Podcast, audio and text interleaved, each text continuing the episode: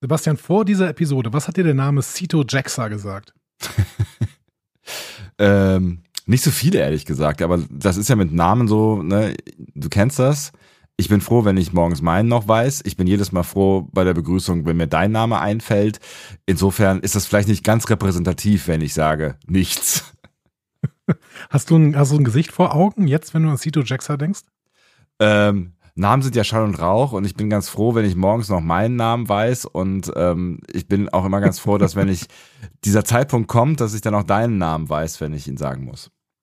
Okay, allen Leuten, denen es so geht wie Sebastian, kann ich schon mal versprechen, ihr werdet am Ende unserer Episode hier wissen, wer Cito Jaxa ist. Immerhin, oder? Da haben wir doch schon mal was. Immer was. Los geht's. Genau, immerhin was. Ne? Es, ist, es ist ein Learning angesagt, Freunde. Also mehr können wir wirklich nicht erwarten. Ihr hört einen Discovery Panel Podcast. Discovery Panel. Discover Star Trek.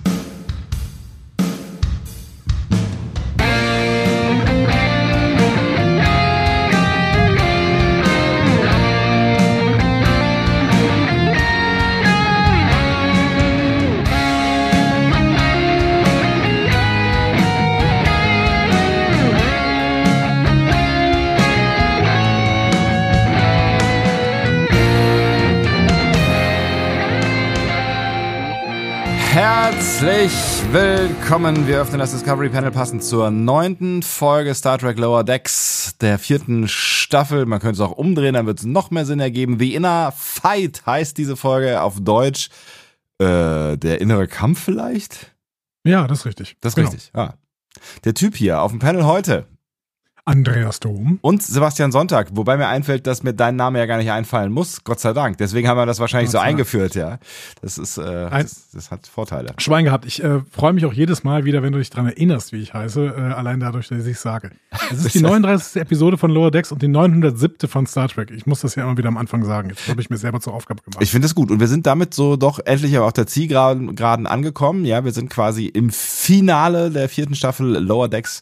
Und Finale. Ich möchte mich an dieser oh. Stelle ähm, vor allen Dingen, ja, äh, bei dir sowieso, bei dir bedanke ich mich immer dafür, dass es sich gibt, aber auch bei euch bedanken, dass ihr äh, das bis hierhin durch und ausgehalten habt, weil es ja durchaus eine ähm, Langstrecke war dieses Mal, aufgrund vieler Tatsachen. Viele von euch haben sich auch darüber beklagt, es war, glaube ich, eine Person, aber das ist dieser, dieser, dieser, dieses Bias-Problem, was diese Talkshows in der ARD auch immer haben. Ne? Ähm, ähm, Du meinst hart, aber fair? Genau. Jedes jedes Thema kann von zwei Seiten be betrachtet werden. Jedes Thema. Ja. Merkt ihr das, Sebastian? Wir haben Menschen auf der Straße befragt und überproportional viele von denen, die geantwortet haben, haben gesagt, dass es schon eine Aufgabe war, uns ähm, auch enthusiastisch zu folgen, weil äh, wir doch jetzt ja doch ein bisschen länger gebraucht haben für diese Serie. Ja, aber ich, ich, muss sagen, ähm, ich, ich, muss sagen, es, es hat ja äh, nur eine Person gesagt äh, ja. und ähm, diejenige auch sehr, sehr äh, freundlich, nett. sehr freundlich. Ja. Und ich und ich muss sagen, ich stimme ja auch zu. Ja. Also mir persönlich ähm, ist das jetzt auch zu lang. Ich würde ja gerne schon Lower Decks fertig geguckt haben, weil das läuft ja auch schon seit zwei Monaten, äh, also zwei Monate nicht mehr quasi. Und ähm, ich hätte, ich hätte ehrlich gesagt auch gerne das mit euch zusammen irgendwie zum ersten Mal geguckt, weil die meisten von euch jetzt, das wissen wir, haben jetzt auch schon das Finale geguckt und ja. sind uns deswegen irgendwie im Wissen so ein bisschen voraus. Und dann ist es immer so ein bisschen schwierig, ne, wenn ich so spekuliert habe, ja, äh, die böse Bedrohung, die wird irgendwer sein, den wir schon kennen, aber vielleicht erst durch eine Episode oder sowas, ne? Ja. Und dann sagen alle so, oh, oh Gott, langweilig, ja, genau. langweilig.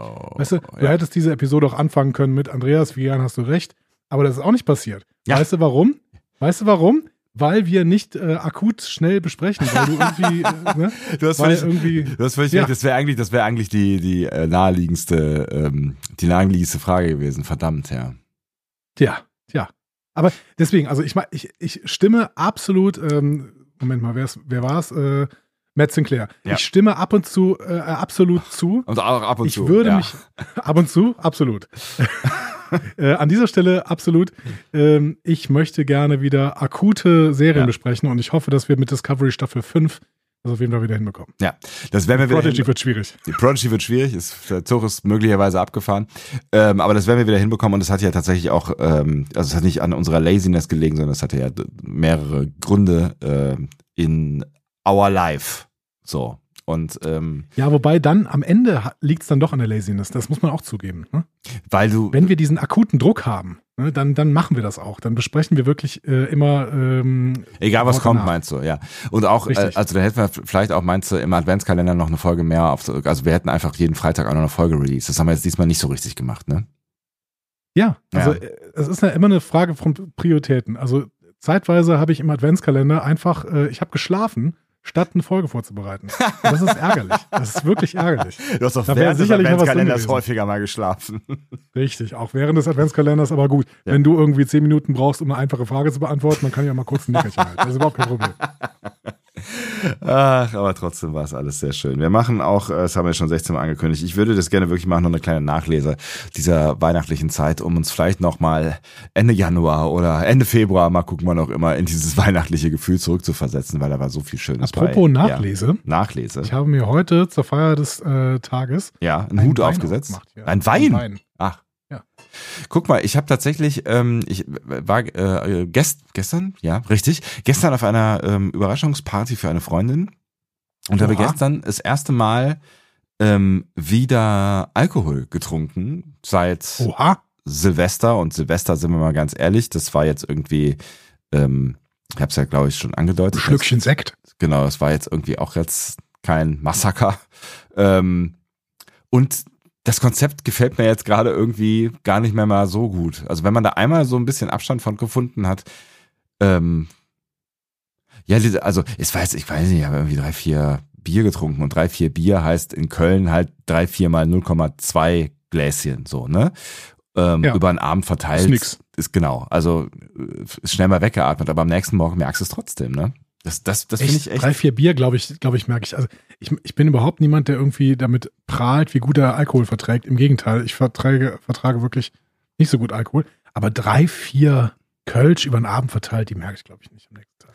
Aber wenn, wenn, wenn du so eine Weile einfach nicht mehr getrunken hast, glaube ich, ist das schon was anderes, als wie wenn du, weiß ich nicht, regelmäßig mal äh, jedes Wochenende dir ein Gläschen Wein oder zwei einschenkst. Oder ähm, jetzt ne, wie in der Weihnachtszeit, wo du halt dann vielleicht jeden zweiten Tag mal einen Glühwein trinkst oder sowas. Ich glaube, dann bist du halt schon anders irgendwie, also nicht Mann, sondern es soll vorgekommen sein bei mir.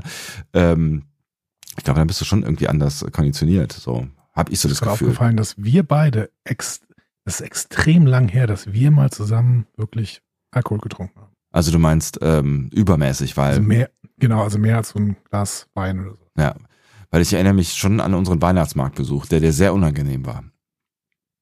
Also das Bestellen vor allen Dingen. Mir war sehr unangenehm, dein Getränk zu bestellen. Mir war's. Ja, aber äh, mehr dazu könnt ihr in Folge 23 des Discovery Panel Adventskalenders hören, Oder gehört äh, haben. wenn ihr das noch nicht getan habt. genau. Ähm, Wir wollen heute Inhalt liefern. Das war unser unsere feste, Richtig. feste äh, unser festes Vorhaben und das lösen wir auch ein, weil es gibt viel zu richtig, und besprechen. flauschig. Ja, Ja. so. Es, es gibt viel zu besprechen, hat mir ähm, eine unsichtbare Elster geflüstert. Gott, dabei fällt mir ein, ich muss noch Steuer machen. Ähm, egal. Äh, und bevor wir das tun, Inhalt liefern, wollen wir nochmal aufs Feedback äh, schauen. Das ist so eine Tradition hier im Discovery Panel. Right, das ist so ein Ding. Und äh, damit fangen wir jetzt sofort an. Und zwar mal wieder mit äh, einem der aktivsten Feedbackgeber äh, der letzten Zeit, nämlich Dansk Star Trek-Fan. Ja, meine Herren. Und Dansk Ja. Star Trek-Fan hat äh, mir mal zugestimmt, was der Enterprise Rewatch angeht. Äh, schreibt, ich habe vor kurzem motiviert von meiner Frau Enterprise zum ersten Mal komplett durchgeschaut und bin wirklich entsetzt über diese Serie. Es gibt diesen Punkt in Staffel 3, Folge 2, Anomaly, Ja. in der Anomaly, Anomaly, Anomaly, in der Archer äh, einen Gefangenen in eine Luftschleuse Incubus, ne? foltert, um an Incubus? Informationen zu Incubus. kommen. Ja. Incubus, ja. Mhm. Äh, dieses Fehlverhalten wird in der Folge und auch im späteren Verlauf nicht mehr weiter thematisiert. Ich war selten so schockiert über eine Szene in Star Trek. Und Staffel 4 wird schon besser, aber lange nicht gut und immer noch absolut abfallend im Vergleich zu jeder anderen Star Trek-Serie. Und dabei lasse ich all die Punkte wie Sexismus, Rassismus mal außer Acht. Teilweise wirkt auf mich die Serie wie George W. Bush geprägtes Star Trek beeinflusst durch die 9-11-Anschläge. Ähm, und K-Tech sagt dazu auch noch käsige Grüße. Ich habe damals sogar den First Watch von Enterprise of Sat 1 lange sehr abgebrochen, wobei ich die generelle Qualität nicht so gut fand. Ähm, Ja, da gibt's, ich glaube, das kann man divers diskutieren. Ja, du wolltest noch ein Und ansetzen, das will ich dir nicht äh, nehmen. Nee, ich wollte im Prinzip auf Basis dieser beiden äh, kleinen Rants hier, die wir haben, Ja. mal ermutigen, liebe Enterprise-Fans, schreibt doch mal äh, in unser Feedback zu dieser Folge, sodass wir mal ein bisschen was entgegenhalten können. Ähm, weil ich habe gerade ein relativ schlechtes Bild von Enterprise. Dann Star Trek-Fan hält einen Rant und K-Tech sagt, er hat sogar den First Watch abge ähm, abgebrochen.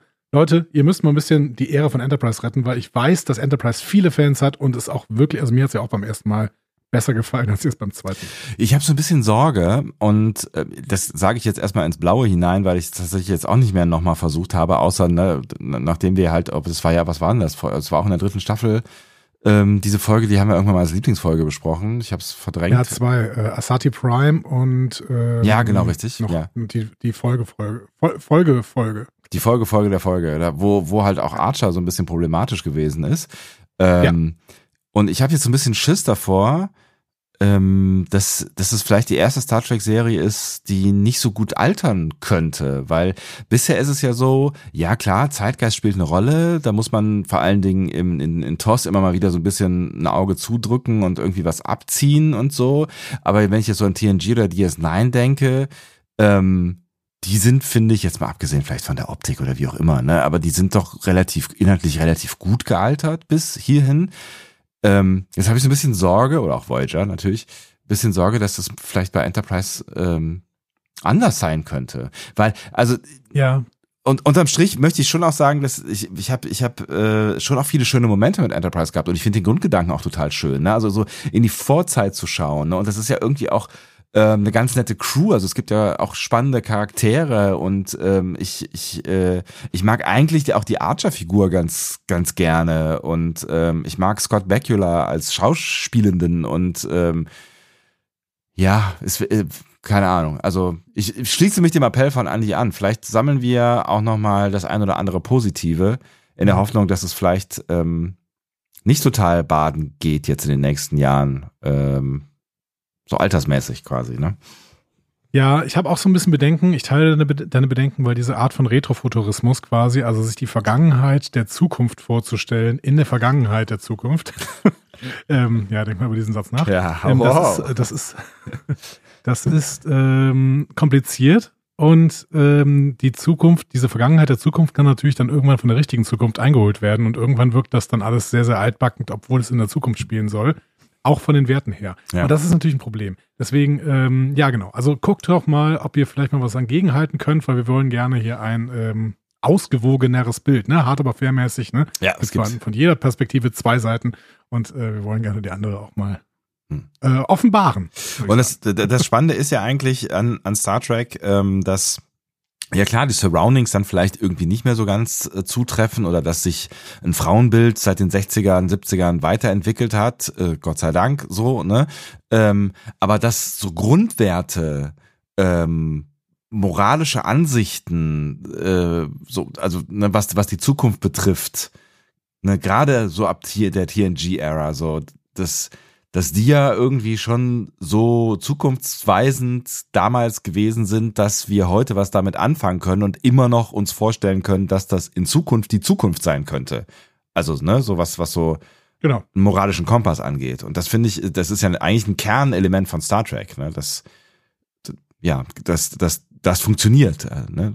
Das ist, also ich meine, Picard ist ja der Inbegriff des moralischen Zeigefingers. Das war jetzt irgendwie negativer ausgedrückt, als ich es machen wollte. Aber ihr wisst schon. Ja, aber ich glaube, wir wissen genau, was du meinst. Ja. Ähm, ja, spannend. Dann gehen wir, ja. gehen wir an der Stelle mal ein Stück weiter. Wieder zu deinem Star Trek-Fan, ähm, der hier auch noch was zum Thema Bewertung sagt. Äh, wie kann man bei Spotify einzelne Episoden bewerten? Ich habe gerade zehn Minuten alle Einstellungen versucht auf einem mobilen Apple-Endgerät und bin nicht weitergekommen. Ich würde gerne den Adventskalender äh, der Adventskalender Karnevalsfolge einen Stern geben. Wir haben keine Ahnung, wir wissen nicht, wie man also überhaupt generell irgendwas bewertet. Also keine Ahnung, Richtig, ja, genau. wissen wir nicht. Sorry. Ähm, für den Fall, dass andere danach suchen. Ähm, man kann tatsächlich unter jeder Folge, glaube ich, eine Frage beantworten, wie hat dir diese Folge gefallen? Ähm, bei Spotify und man kann den ganzen Podcast eben bewerten kann es gerade noch mal kurz gucken. Wenn ich meine, wenn ich hier unsere letzte Folge anmache, dann kann ich darunter steht dann, wie fandest du diese Folge? Und ich schreibe da jetzt äh, super. so. Und äh, das sende ich jetzt ab. Und jetzt ähm, steht hier eine Antwort, nämlich super. Toll. Genau, da könnt ihr, könnt ihr noch mehr Antworten geben. äh, wenn ihr bei Spotify seid. Außerdem könnt ihr natürlich den Podcast selber bewerten. Das ist, wenn ihr auf den Podcast quasi nochmal klickt. Dann könnt ihr da auf die Glocke drücken und Folgen klicken und ihr könnt Show bewerten gehen. Auf der, da gibt es dieses Hamburger Menü, ne, die drei Punkte übereinander, geht auf Show bewerten und da kann man dann fünf Sterne fürs Discovery Panel geben. Ja, nichts äh, anderes. Weniger geht nicht. Ja, genau. genau. Das ist, äh, das dasselbe, könnt ihr auf, dasselbe könnt ihr auf Podcast Addict machen und ihr könnt es auf äh, Apple Podcasts machen zum Beispiel. Geht aber auch auf Deezer oder ich glaube sogar Podimo. auf Amazon Music heißt es, ne? Kann man, glaube ich, auch das bewerten. Geht bestimmt auch. Ja. Google, Google Podcast wird abgeschafft, habe ich mir sagen lassen. Ja, das hast du mir schon mal erzählt. Ja. Aber es ist bis jetzt immer noch nicht passiert. Ja. Ähm, es wird passieren. Im Zweifel freuen wir, freuen wir uns über jede äh, abgegebene Stimme. Ähm, es ist aber auch ein bisschen egal, ehrlicherweise. Also wir sind nicht total darauf angewiesen, dass ihr es macht. Aber es ist natürlich total schön. Es ist schön. Äh, schöner ist es, schöner ja. ist es eigentlich noch, wenn ihr einfach mal zu äh, jemandem geht, der auch Star Trek guckt oder sowas, oder bei dem ihr wisst, dass er Star Trek guckt und sagt irgendwie, äh, hört mal, äh, hier gibt es so einen Podcast, ne? discoverypanel.de. So. Ähm, hört ihr noch mal an. Sagte, ich habe noch nie einen Podcast gehört. Kein Problem, ist ein guter Einsteiger-Podcast. Äh, die Episoden sind äh, kurz, da kommt man gut rein. ähm, also Einfach mal hören. Genau. Niederschwellig und aber das, das, das, das, da bemühen wir uns ja schon irgendwie ein Stück weit. Also äh, früher ein bisschen mehr, das können wir uns mal wieder ein bisschen mehr auf die Fahne schreiben, ähm, aber ich finde, wir bemühen uns schon ähm, einigermaßen niederschwellig zu sein. Das ist jetzt nicht totaler Nerd-Scheiß. Also den, außer ja, das, was du Beispiel, sagst.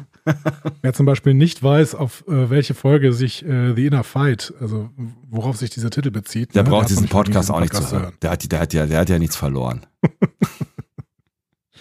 so, letzte, letzter Beitrag von äh, Dansk Star Trek Fan äh, war eine Bewertung der letzten Episode ne, äh, zu Caves. Also er hatte ja schon im Vorfeld gesagt, ja, ist äh, die seine least favorite äh, Lower Decks Episode quasi. Mhm. Ja, und dann sagt er weiter, ja, diese Levi-Episode geht gar nicht. Ich habe vor einiger Zeit einen Staffelrückblick auf einem anderen Portal gesehen, das sogar explizit lobt, dass Star Trek zeigt, dass man als alternativ denkender Mensch, also als Verschwörungsspinner, oft recht haben kann. Also ganz schwierig. ja. Ich habe fast eine Vermutung, welches Portal das ist, aber ich sage nichts dazu. So. Und ähm, dann kommt noch die, ein zweiter Punkt. Mein zweiter Kritikpunkt ist, dass zwar die Ausgangslage ist, dass die vier Ex-Ensigns endlich wieder zusammen sind, aber durch die Rückblicke keine wirklichen gemeinsamen Erfahrungen machen, sondern die einzelnen Episoden wieder einzeln sind. Das ist ein wenig von der Ausgangslage wie in der Folge Veritas, äh, Staffel 1, Folge 9. Aber während das eine meiner Top 5 Folgen ist, springt hier der Funke einfach nicht bei mir über.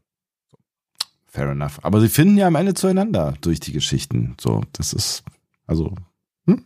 oder? Das stimmt. Und ja. Gifty hält auch so ein bisschen dagegen. Schreibt, äh, in die Episode mit Levi wurde übrigens schon vor dem Vendorianer-Reveal ein kleiner Hinweis eingebaut, den man aber quasi nicht sieht, wenn man das nicht weiß. Habe ich auch nicht gesehen, erst nee. nachdem es in einem Podcast jemand aus dem Produktionsteam erzählt hat. Kurz nachdem Levi sagt, once I beam down, make my own conclusions, schwenkt Bäumler ja zumal mit der, äh, einmal mit der Taschenlampe nach hinten, weil er etwas hört. Und wenn er zurückschwenkt, ist plötzlich der große Stalagmit links vorne verschwunden. Da ist schon der erste Vendorianer. Natürlich. Äh, dazu sagt Gifty aber auch noch, ich finde die Folge eigentlich ganz nett, genau in der Funktion, äh, die sie haben soll. Anspielung auf die Höhenfolge, auf Clipshows, auf irre Plots wie Rutherfords Höhlenbaby und dieser Gruppenmoment für die vier, den sie lange nicht hatten. Mehr will die Folge ja gar nicht sein und das macht sie gut. Ich sehe das nicht als Füllerfolge, ab und zu mal einen Gag runterschalten, äh, nee, Gang runterschalten. Gag runterschalten finde ich auch gut. ja. äh, schadet Lower Decks überhaupt nicht. Hat am Anfang der Staffel ein wenig das Gefühl von Lower Decks Müdigkeiten. Einige Folgen in dieser Staffel fand ich schon etwas drüber.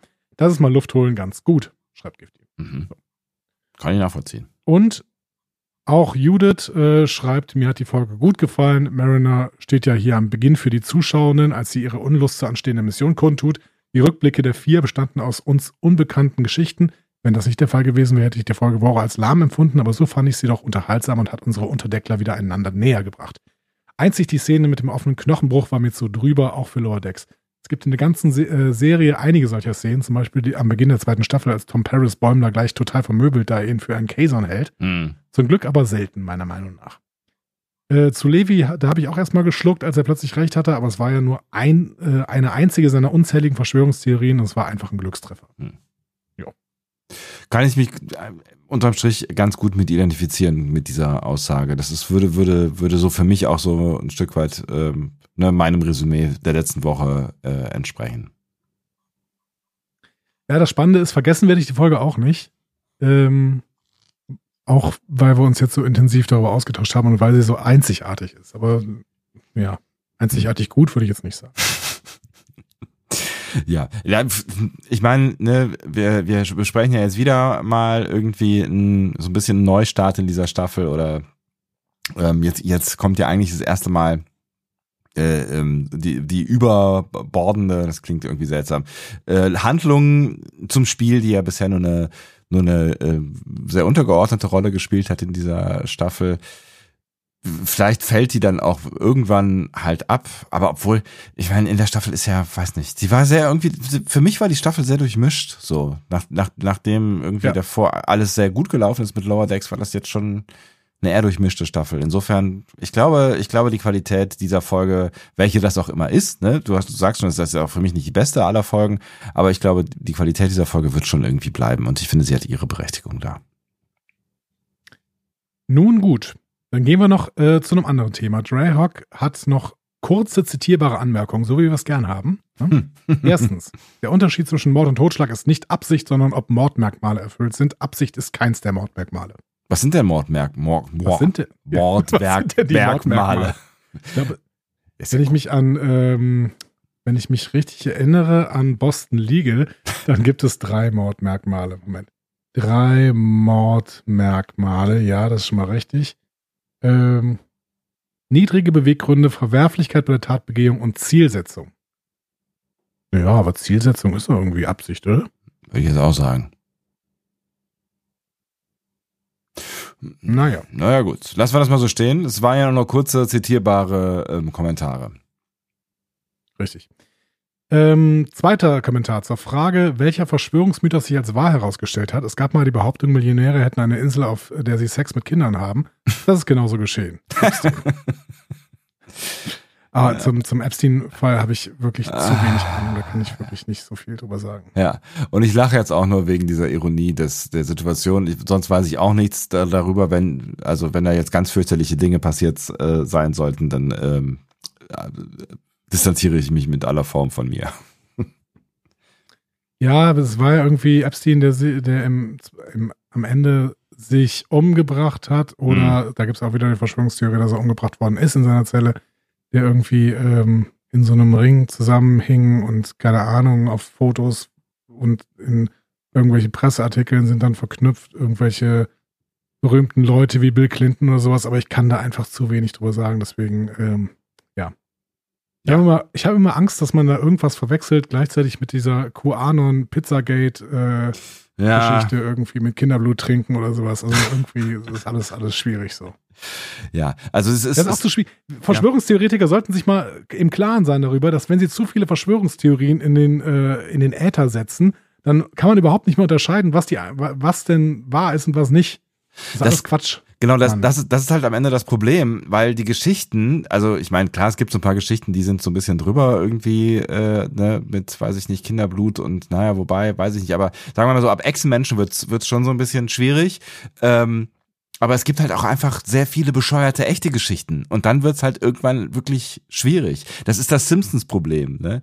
Die halt irgendwann vor 20 ja. Jahren gedacht haben, wir machen irgendwie, wir setzen einen drauf und sind drüber, wenn wir sagen, Donald Trump wird Präsident. Ne? Ja. ja. So, und jetzt wird das vielleicht ein zweites ja. Mal. Ja, abwarten. ähm, so, dritter, dritter Punkt von Dreyhawk. Äh, Delizium ist auch nicht replizierbar. Das hatten wir nicht erwähnt. So. Stimmt, ja. Und er sagt noch, sorry, falls ihr es nicht erwähnt habt und ich nicht aufgepasst habe, aber Genau, ich hatte es nicht erwähnt. Die Lithium ist auch nicht replizierbar. Ja, ist schade, aber das würde sonst sehr viele Folgen ähm, überflüssig machen. Zum Beispiel die gesamte Zukunft in Discovery, inklusive Staffel 3 komplett. Richtig. ja. Ähm, ja, genau. Dann gehen wir noch weiter zu Trin. Ähm, Trin hat noch eine Bemerkung zum Beamen und Computervergleiche. Ähm, ich wollte kurz hier lassen, dass es beim Betrieb von, und jetzt musst du aufpassen, Sebastian, das musst du verstehen, ich verstehe es nämlich nicht. Ja. Ich wollte kurz hier lassen, dass es beim Betrieb von virtuellen Maschinen Werkzeuge gibt, die Festplatten und Arbeitsspeicherinhalt synchron auf zwei Computern vorhalten. Wenn man dann eine sogenannte Live-Migration macht, wird noch für einen Sekundenbruchteil die Maschine angehalten. Der letzte Rest, der gerade passiert ist, übertragen und auf dem anderen Computer läuft die virtuelle Maschine einfach weiter, als wäre nichts geschehen. Soweit dazu. Und beim Beamen stelle ich mir das sehr ähnlich vor. Eigentlich müssten doch alle Moleküle mitsamt ihrer aktuellen Energien und Impulse auf der Zielseite neu materialisiert werden, sonst kann das gar nicht gehen, oder? Sonst würde ja zum Beispiel ein Herz nicht weiterschlagen und wenn alles übertragen wird, dann wird alles übertragen, dann auch alles gleich, hätte ich gesagt. Finde ich ganz interessant, so. ja. Finde ich, also ist, also, habe ich nicht drüber nachgedacht, weil ich ja gesagt habe, irgendwie das mit Computern und Klonen und so weiter ist ja schwierig, ein Stück weit und in Zuständen, ne? also kann man halt irgendwie einen Zustand wiederherstellen in, in einem replizierten oder kopierten Computer-Dings und habe ja irgendwie gesagt, ja, das Problem ist halt, man muss halt wieder booten und damit sind ja die Zustände irgendwie möglicherweise weg oder sie müssen zumindest für einen Moment weg quasi. Ne? Sie werden dann vielleicht wieder hergestellt, aber ähm, genau.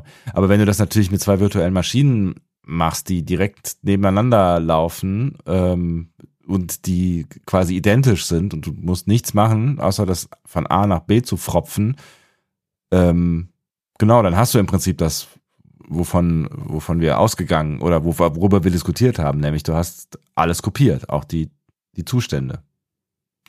Und wenn das beim Beamen was auch ich, so wäre. Was ich mehr verstanden ja, habe, ist, ja, ja, genau. Was dann, ich mehr verstanden habe, war dieser Vergleich mit dem Herz. Mh. Weil ich hatte ja gesagt, ja, aber zum Schreien brauchst du ja Luftzirkulation und ja. das ist Bewegung und die Bewegung kann ja nicht mit übertragen werden. Aber ähm, Trin hat einen tierischen Punkt, wenn die Bewegung nicht mit übertragen werden könnte, dann gäbe es ja einen Herzstillstand beim Beam. Das heißt, dann würde keiner weiterleben. Ja. Das wäre auf jeden Fall ein Problem. Das hätte man bis hierhin wohl mitbekommen, wenn das der Fall wäre. Richtig? Ich überlege gerade, äh, ich weiß das leider physiognomisch nicht, äh, nicht, nicht genug, wie das ähm, Herz am Laufen gehalten wird. Das hat ja auch was mit, mit ähm, elektri irgendwelche elektrischen Potenzialen oder sowas zu tun. Ne? Also es gibt doch da auch irgendwie, kann natürlich sein, dass, dass das. Der Herzmuskel, der äh, sich zusammenzieht und sich ausdehnt? Ja, ja, schon klar, aber ähm, kann es nicht sein, dass dieser Impuls dann einfach wieder gegeben wird, wenn das Beamen vorbei ist? Das ist dann, also ich meine, es ist, ist ja. auf jeden Fall eine Herzrhythmusstörung. Ja, das wäre ja vielleicht nicht so schlimm. Also auch im Schlaf ne, atmen wir ja zum Beispiel unregelmäßig oder sowas. Da kann es ja auch schon mal vorkommen, dass wir äh, für ein paar Sekunden lang nicht atmen und dann irgendwann wieder Tiefluft holen und so. Vielleicht ist das ja gar nicht so dramatisch. So, jetzt müsste wieder ein Humanmediziner hier reinkommen und sagen, ob es äh, so sein kann, dass wir kurzzeitig keinerlei Bewegung im Körper haben. Aber es ist, das ist, das Problem ist halt müßig, weil wir werden es wahrscheinlich nicht so richtig herausfinden können, weil ich meine, das ist ja eh eine Theorie, die in der Praxis nicht umsetzbar ist und deswegen ist es wahrscheinlich auch etwas schwierig darüber zu diskutieren, wie es wäre, wenn es wäre. Ja, aber das wäre ja auch wichtig zum Beispiel für die, für diese Kryonik oder sowas, ne? Also ich, wenn ich, wenn ich eingefroren werden möchte, dann muss ich ja wissen, ob ich komplett bewegungslos für ungefähr 500 Jahre sein kann und dann wieder bewegt werden könnte. Also geht das? Kann ich dann weiterleben? Das ist ja tatsächlich auch ziemlich strittig, ob das funktioniert. Ne? Schon allein, weil ähm, dein Blut ja ausgetauscht werden muss, weil das ja ein, ähm, ein Wassergehalt hat, so und Wasser friert halt und dann gehen die Zellen kaputt und so weiter. Ne? Ähm, und die Kalkablagerungen in meinen Arterien, die, die werden doch dann, wenn das Blut gerade weg ist, werden die doch dann alles aufreißen. Wie so, wie so eine wie so ein Salzschicht. Also das ohne Scheiß, da würde ich mich gerne mal, da habe ich mich noch nicht mit beschäftigt. Das ist einer der der Dinge, da könnte könnte man mal hier irgendwie äh, irgend so eine irgend so eine Wissenschaftssause könnte da mal irgendwas drüber machen. Ich, das finde ich echt interessant, wenn ihr euch damit auskennt, äh, erleuchtet uns, weil ich kann mir überhaupt gar nicht vorstellen, dass das mehr ist als ähm, Geldmacherei, also dass es wirklich funktioniert. Also dass der Körper nicht komplett zerstört wird bei diesem Prozess des Einfrierens. Ähm, und dass, dass es wirklich Kannst irgendeine du Chance. Mal die Quarks-Redaktion drauf, drauf ansetzen. Ja, das, ich, das Problem ist, dass wir bei, bei Quarks, das ist das Problem. Also wir versuchen ja bei Quarks vor allen Dingen Themen äh, umzusetzen, die uns alle irgendwie weiterbringen in unserem Leben. Das ist halt schon. Ja, aber das ist ja so. Entschuldigung. Also es ist wenn, ein bisschen, wenn der Klimawandel kommt, will ich eingefroren sein. Es ist schon ein bisschen Special Interest, würde ich sagen. Also ich glaube, also es wird, es wird wahrscheinlich irgendwann interessant, wenn. Das ist die superreichen Doku Folge 2, würde ich sagen. Es, ist, es wird, es wird, glaube ich, irgendwann dann interessant, wenn wir mitbekommen, dass die Generation nach uns äh, 250 Jahre alt werden, weil sie diese ganzen Krankheiten auslassen, die äh, uns noch am Bein kleben. Und dann könnten wir irgendwann denken, so was ein Scheiß. Ähm, lassen wir uns doch mit 60 mal einfrieren. Vielleicht haben wir da noch eine Chance, irgendwie 500 Jahre später nochmal 100 Jahre draufzulegen oder so. Oder du bist dann der schlauste Mensch der Welt, wie in Idiocracy. So, Ich möchte jetzt mal noch einen Schritt weitergehen, weil die, die letzte ähm, Bemerkung hier im Feedback ist eine Überleitung äh, Oh. zur Folge. Ja. Da sagt nämlich K-Fans, äh, Verschwörungstheorie Mariner. Mir gefällt die Idee, dass es möglicherweise zwei Mariners gibt, in Anlehnung an das NASA-Programm. In den letzten zwei Staffeln sind wir mit dem Geheimnis im Mariner aber nicht viel weitergekommen. Hierzu meine ganz eigenen Verschwörungstheorien. Erstens, der Writers Room hat sich total verrannt und was sie eigentlich um Mariner aufbauen wollten, gefällt ihnen nicht mehr oder passt nicht dazu, wie sich die Geschichte weiterentwickeln sollte. Hm. Zweitens, sie heben sich das Lüften des Geheimnisses bis zur letzten Folge der letzten Staffel auf. Hoffentlich nicht. Liebe, Grüße, liebe Grüße, Carsten. Ähm, Carsten, schöne Überleitung. Beide deiner Verschwörungstheorien stellen sich meiner Meinung nach in dieser Folge als falsch heraus. Und damit sind Und wir damit drin. Sind wir auch in dieser Folge. Absolut, ja. Schön. Wenn das doch immer so laufen würde hier. Hand in Hand. The Inner Fight. The Inner Fight. Der innere Kampf. Und ähm, wir wollen natürlich, wir wollen natürlich weiterhin äh, sehr, sehr niedrigschwellig für alle Star Trek-Gucker und nicht alles nur Star Trek-Nerds sein. The Inner Fight bezieht sich auf die Folge The Inner Light, Also zumindest der Titel. Staffel 5. Ja. Ähm, zumindest der Titel, äh, weil ich bin sehr gespannt, welche, welche Referenzen du sonst noch so ausgearbeitet hast, ähm, was The Inner Light angeht, ob es äh, da Dinge gibt, die. Keine, kann ich jetzt schon sagen. Okay, so. Ja. Einfach, äh, einfach jetzt schon aufgedeckt. Keine. Weil ich tatsächlich mit, mit, ähm, mit, mit, mit, mit dem Gefühl reingegangen bin, so jetzt werden wir hier irgendwie ein Anspielungsfeuerwerk äh, auf diese TNG-Folge erleben. Ähm, und habe wirklich angestrengt versucht, alles zu verstehen. Aber äh, ja, hab das irgendwie, hab, hab's nicht. Hab nichts gesehen. Ich habe beim Erstgucken eine einzige gedacht, äh, die ich gesehen hatte. Das habe ich auch nirgendwo anders mehr gesehen. Äh, nämlich finde ich, dass dieses Kommunikationsrelais von weitem ein bisschen aussieht wie die äh, Katan-Sonde. Ja, Aber ähm, ja, das äh, habe ich nirgendwo anders gefunden. Wahrscheinlich ist das auch Quatsch. Ähm, stattdessen kann ich dir aber jetzt was über das Team hinter der Folge erzählen, ja, immerhin das. wenn du möchtest. Absolut. Äh, der Autor dieser Folge heißt Mike McMahon, ist unser Showrunner. Mhm. ähm, ist Star Trek-Fan. Der hat das Buch für TNG Staffel 8 geschrieben, das auf seinem ehemaligen Twitter-Account basierte, den es jetzt nicht mehr gibt. Ah, Ähm, wurde wahrscheinlich nur deswegen für seinen Pitch für Lower Decks angehört. Äh, oder halt auch wegen seiner Produktionsarbeit an animierten Serien, allen voran South Park, Drawn Together und zuletzt Rick and Morty, er dann auch einen Emmy gewonnen hat. mhm. Ähm, arbeitet mittlerweile aber nur noch an seinen eigenen Serien, nämlich äh, Solar Opposites und Lower Decks. Beide, äh, bei beiden ist er Creator, schreibt immer mal wieder Folgen äh, und hat das ganze Ding halt entwickelt und führt es auch. Bei Lower Decks hat er geschrieben ähm, Second Contact, No Small Parts, also erste und zehnte Folge der ersten Staffel, Strange Energies, First First Contact, Reflections, The Stars at Night und Tuvix. Das sind jeweils die äh, erste und letzte Folge der letzten beiden Staffeln Mhm. und die erste dieser äh, Staffel. Aber erstmalig diese Seasons, du, äh, diese Season, du hattest es in der letzten Folge gesagt, nicht das Staffelfinale, sondern eben diese Folge 9 hier, die er jetzt schreibt. Und darüber hinaus Und ist hatte er. außerdem noch den Short Track The Escape Artist. Ah ja, richtig, genau. Darüber hinaus ist er ein netter Kerl und ein ähm, guter Buddy von dir. Richtig. Wir, wir, sind, wir sind so close. Also ich lege meine beiden Finger übereinander. Ja, ich höre es. Förmlich. Richtig. Ähm, Regie dieser Folge hat Brandon Williams, das ist seine dritte Folge in dieser Staffel nach In the Cradle of Vexilon und Path Ferengis Hard Place. Ähm, der ist seit der zweiten Staffel im Art Department von Lower Decks als Storyboard-Künstler, äh, Storyboard-Artist ist er seit fünf Jahren und seit drei Jahren auch schon für Solar Opposites, also auch so ein Mike McMahon-Mann.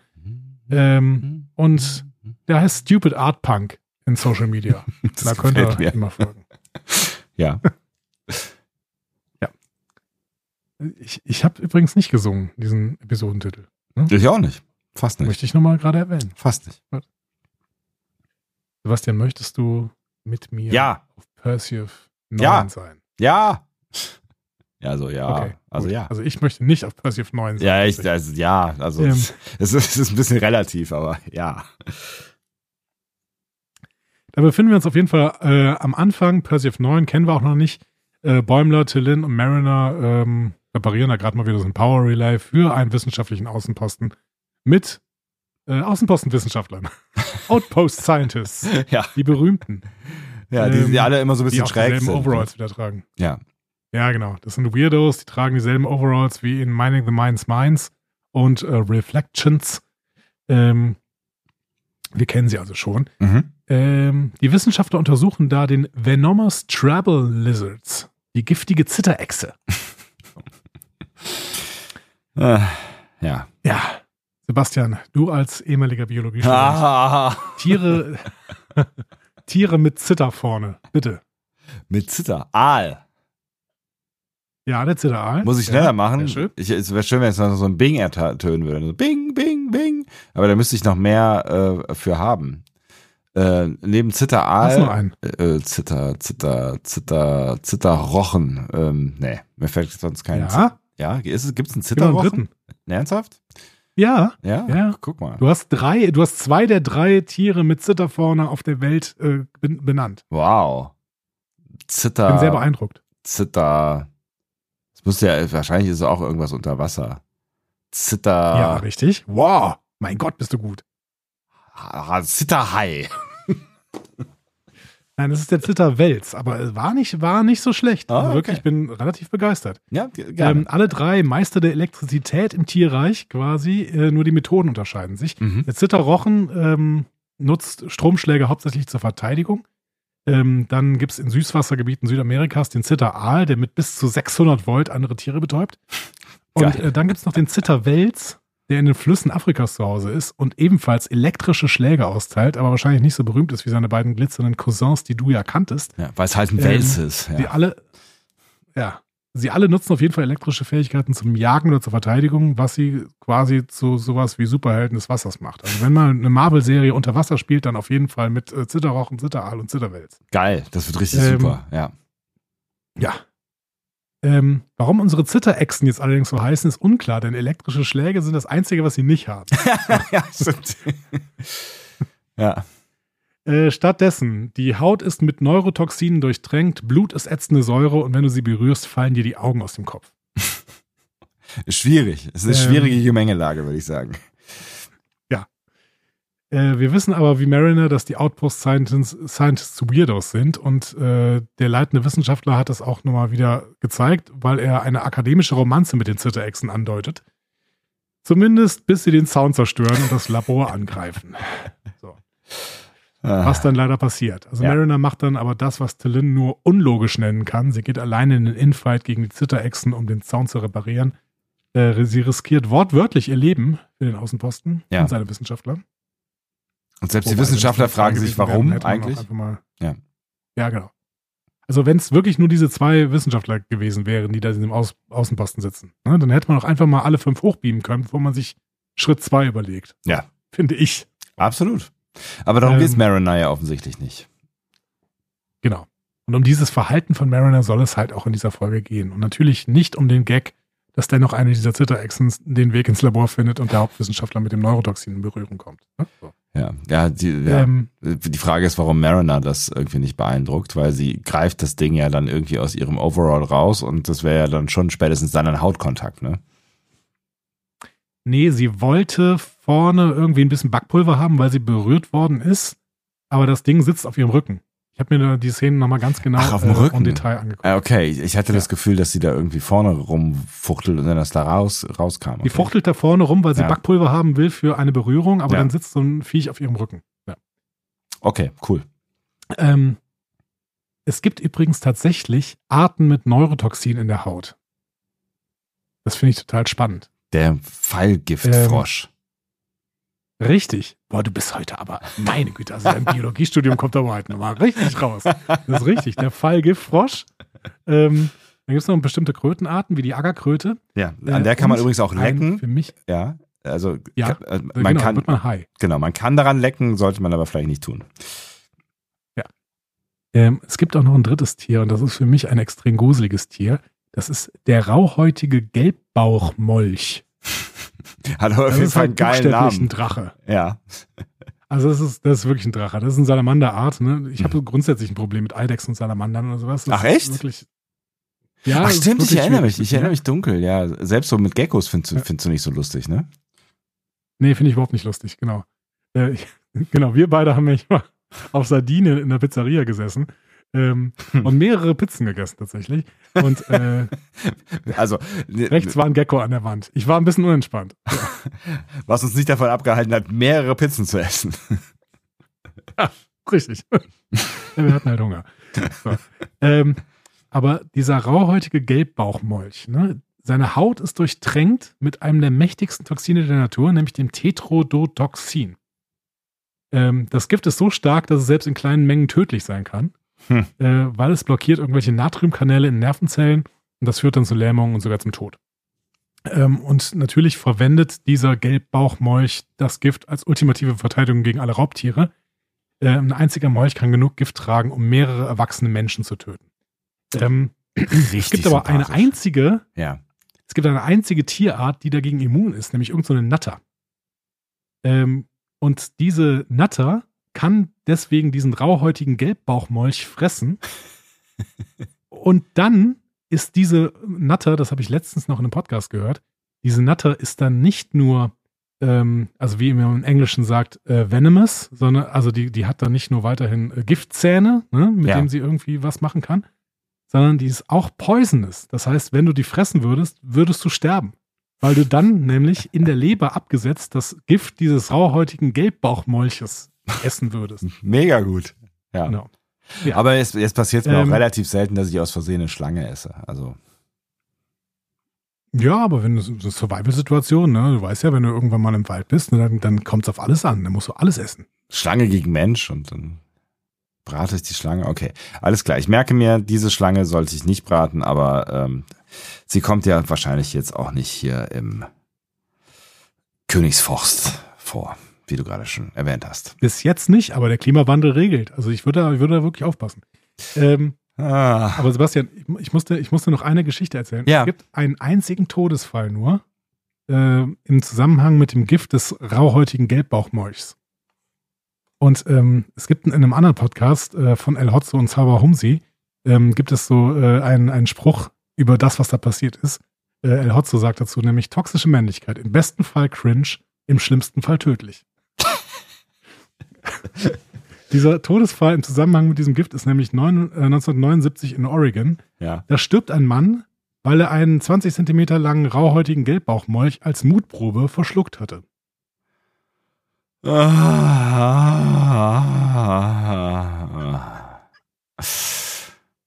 Ja, ich, ich verstehe. Ja. Ich, ich, das, mega Mutprobe, Freunde. Mega Mutprobe. Richtig gut. Ja. Ja. Ja, gut gelaufen. Ja. So. Also mutig, mutig ist mutig, wahrer, mutig Mann. war er, ja, das ist korrekt, ja. Aber Mut ist halt auch nicht alles. Tja, so, jetzt gehen wir ins Intro. So, nach, diesem, nach diesem schönen kurzen Ausflug in die Welt der Toxine. Ja, bitte lass da Ähm. keine neue, was auch immer, Challenge draus werden. Nein, bitte nicht. So. Ähm, wir gehen dann direkt in Szene 2. Tillin, Bäumler, Rutherford und Tandy werden in den Besprechungsraum gerufen. Denn Freeman will jetzt von ihnen mal wissen, warum will meine Tochter sich eigentlich umbringen? So. ähm, Ja, also eine Lynn sagt berechtigte vorher, Frage, ja.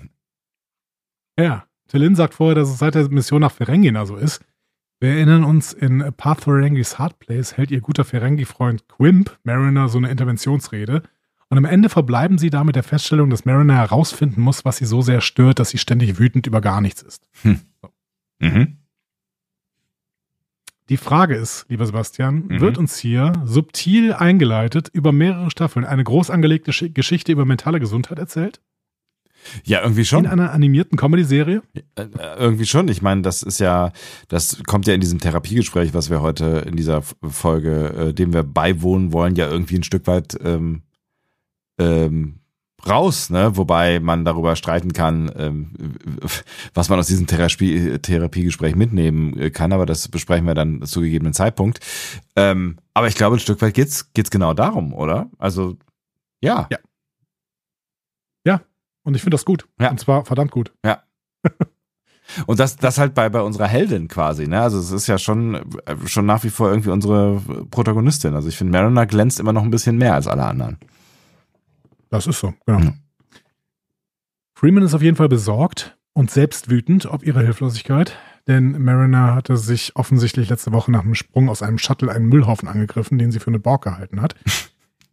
ähm, Bäumler hat einen guten Vorschlag, der würde sie gerne mit Miklimu sprechen lassen. Also es wäre ein guter Vorschlag, wäre dieser Vogelmann nicht selbst völlig durchgeknallt. Ja, richtig. Ähm, Also, das habe ich auch sofort gedacht, so Leute, nee. Also, nee. Also, nee. Aber Freeman meint keine Zeit, weil neue Befehle. Und diese neuen Befehle ähm, behandeln das unbekannte Bügeleisenschiff. Ähm, Ransom zeigt dann auch vier der Schiffe an, die wir im Laufe der Saison von dieser mysteriösen Bedrohung angegriffen haben, gesehen, ange angegriffen gesehen haben. So. Interessanter, Ähm, ja, wie auch immer. Mhm.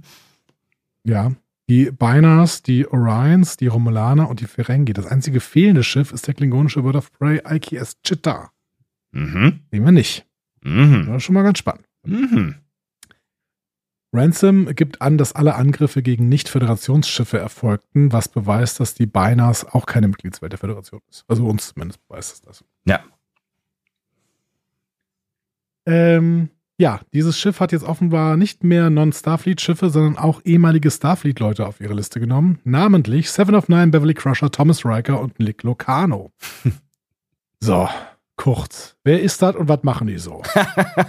Fangen wir an. Ja. Fangen wir an mit Seven of Nine. Mhm. Sebastian, wer ist das? Ex-Borg ähm, und Ziehkind der Voyager-Crew. Ähm, äh, Annika mit äh, äh, normalem Namen Hansen äh, als Kind gekidnappt worden und die Eltern waren ForscherInnen und sind irgendwann assimiliert worden und seitdem äh, hat sie bei den Borg gelebt und genau, wird von der Voyager dann irgendwann aufgelesen und entborgt. Richtig. Zu großen Ähm, Teilen zumindest. Im Jahr 2381, wo das hier gerade spielt, mutmaßlich, ist die gerade ein paar Jahre wieder im Alpha-Quadranten unterwegs. Äh, laut Star Trek PK hatte Janeway sie dazu motiviert, sich der Sternflotte zu, äh, bei der Sternflotte zu bewerben. Da wurde sie aber abgelehnt. Mhm. Und dann hat sie sich stattdessen den Fenris Rangern angeschlossen. Das ist so eine Friedenstruppe, die am Rand der romulanischen neutralen Zone patrouilliert und sowas wie ein Rechtssystem aufrechterhält. Und das wiederum sehen wir ja. Da Star könnte Trek. sie jetzt schon sein. Picard, genau. Ja. Da könnte sie jetzt schon sein. Wir wissen es aber noch nicht genau, was sie jetzt gerade macht.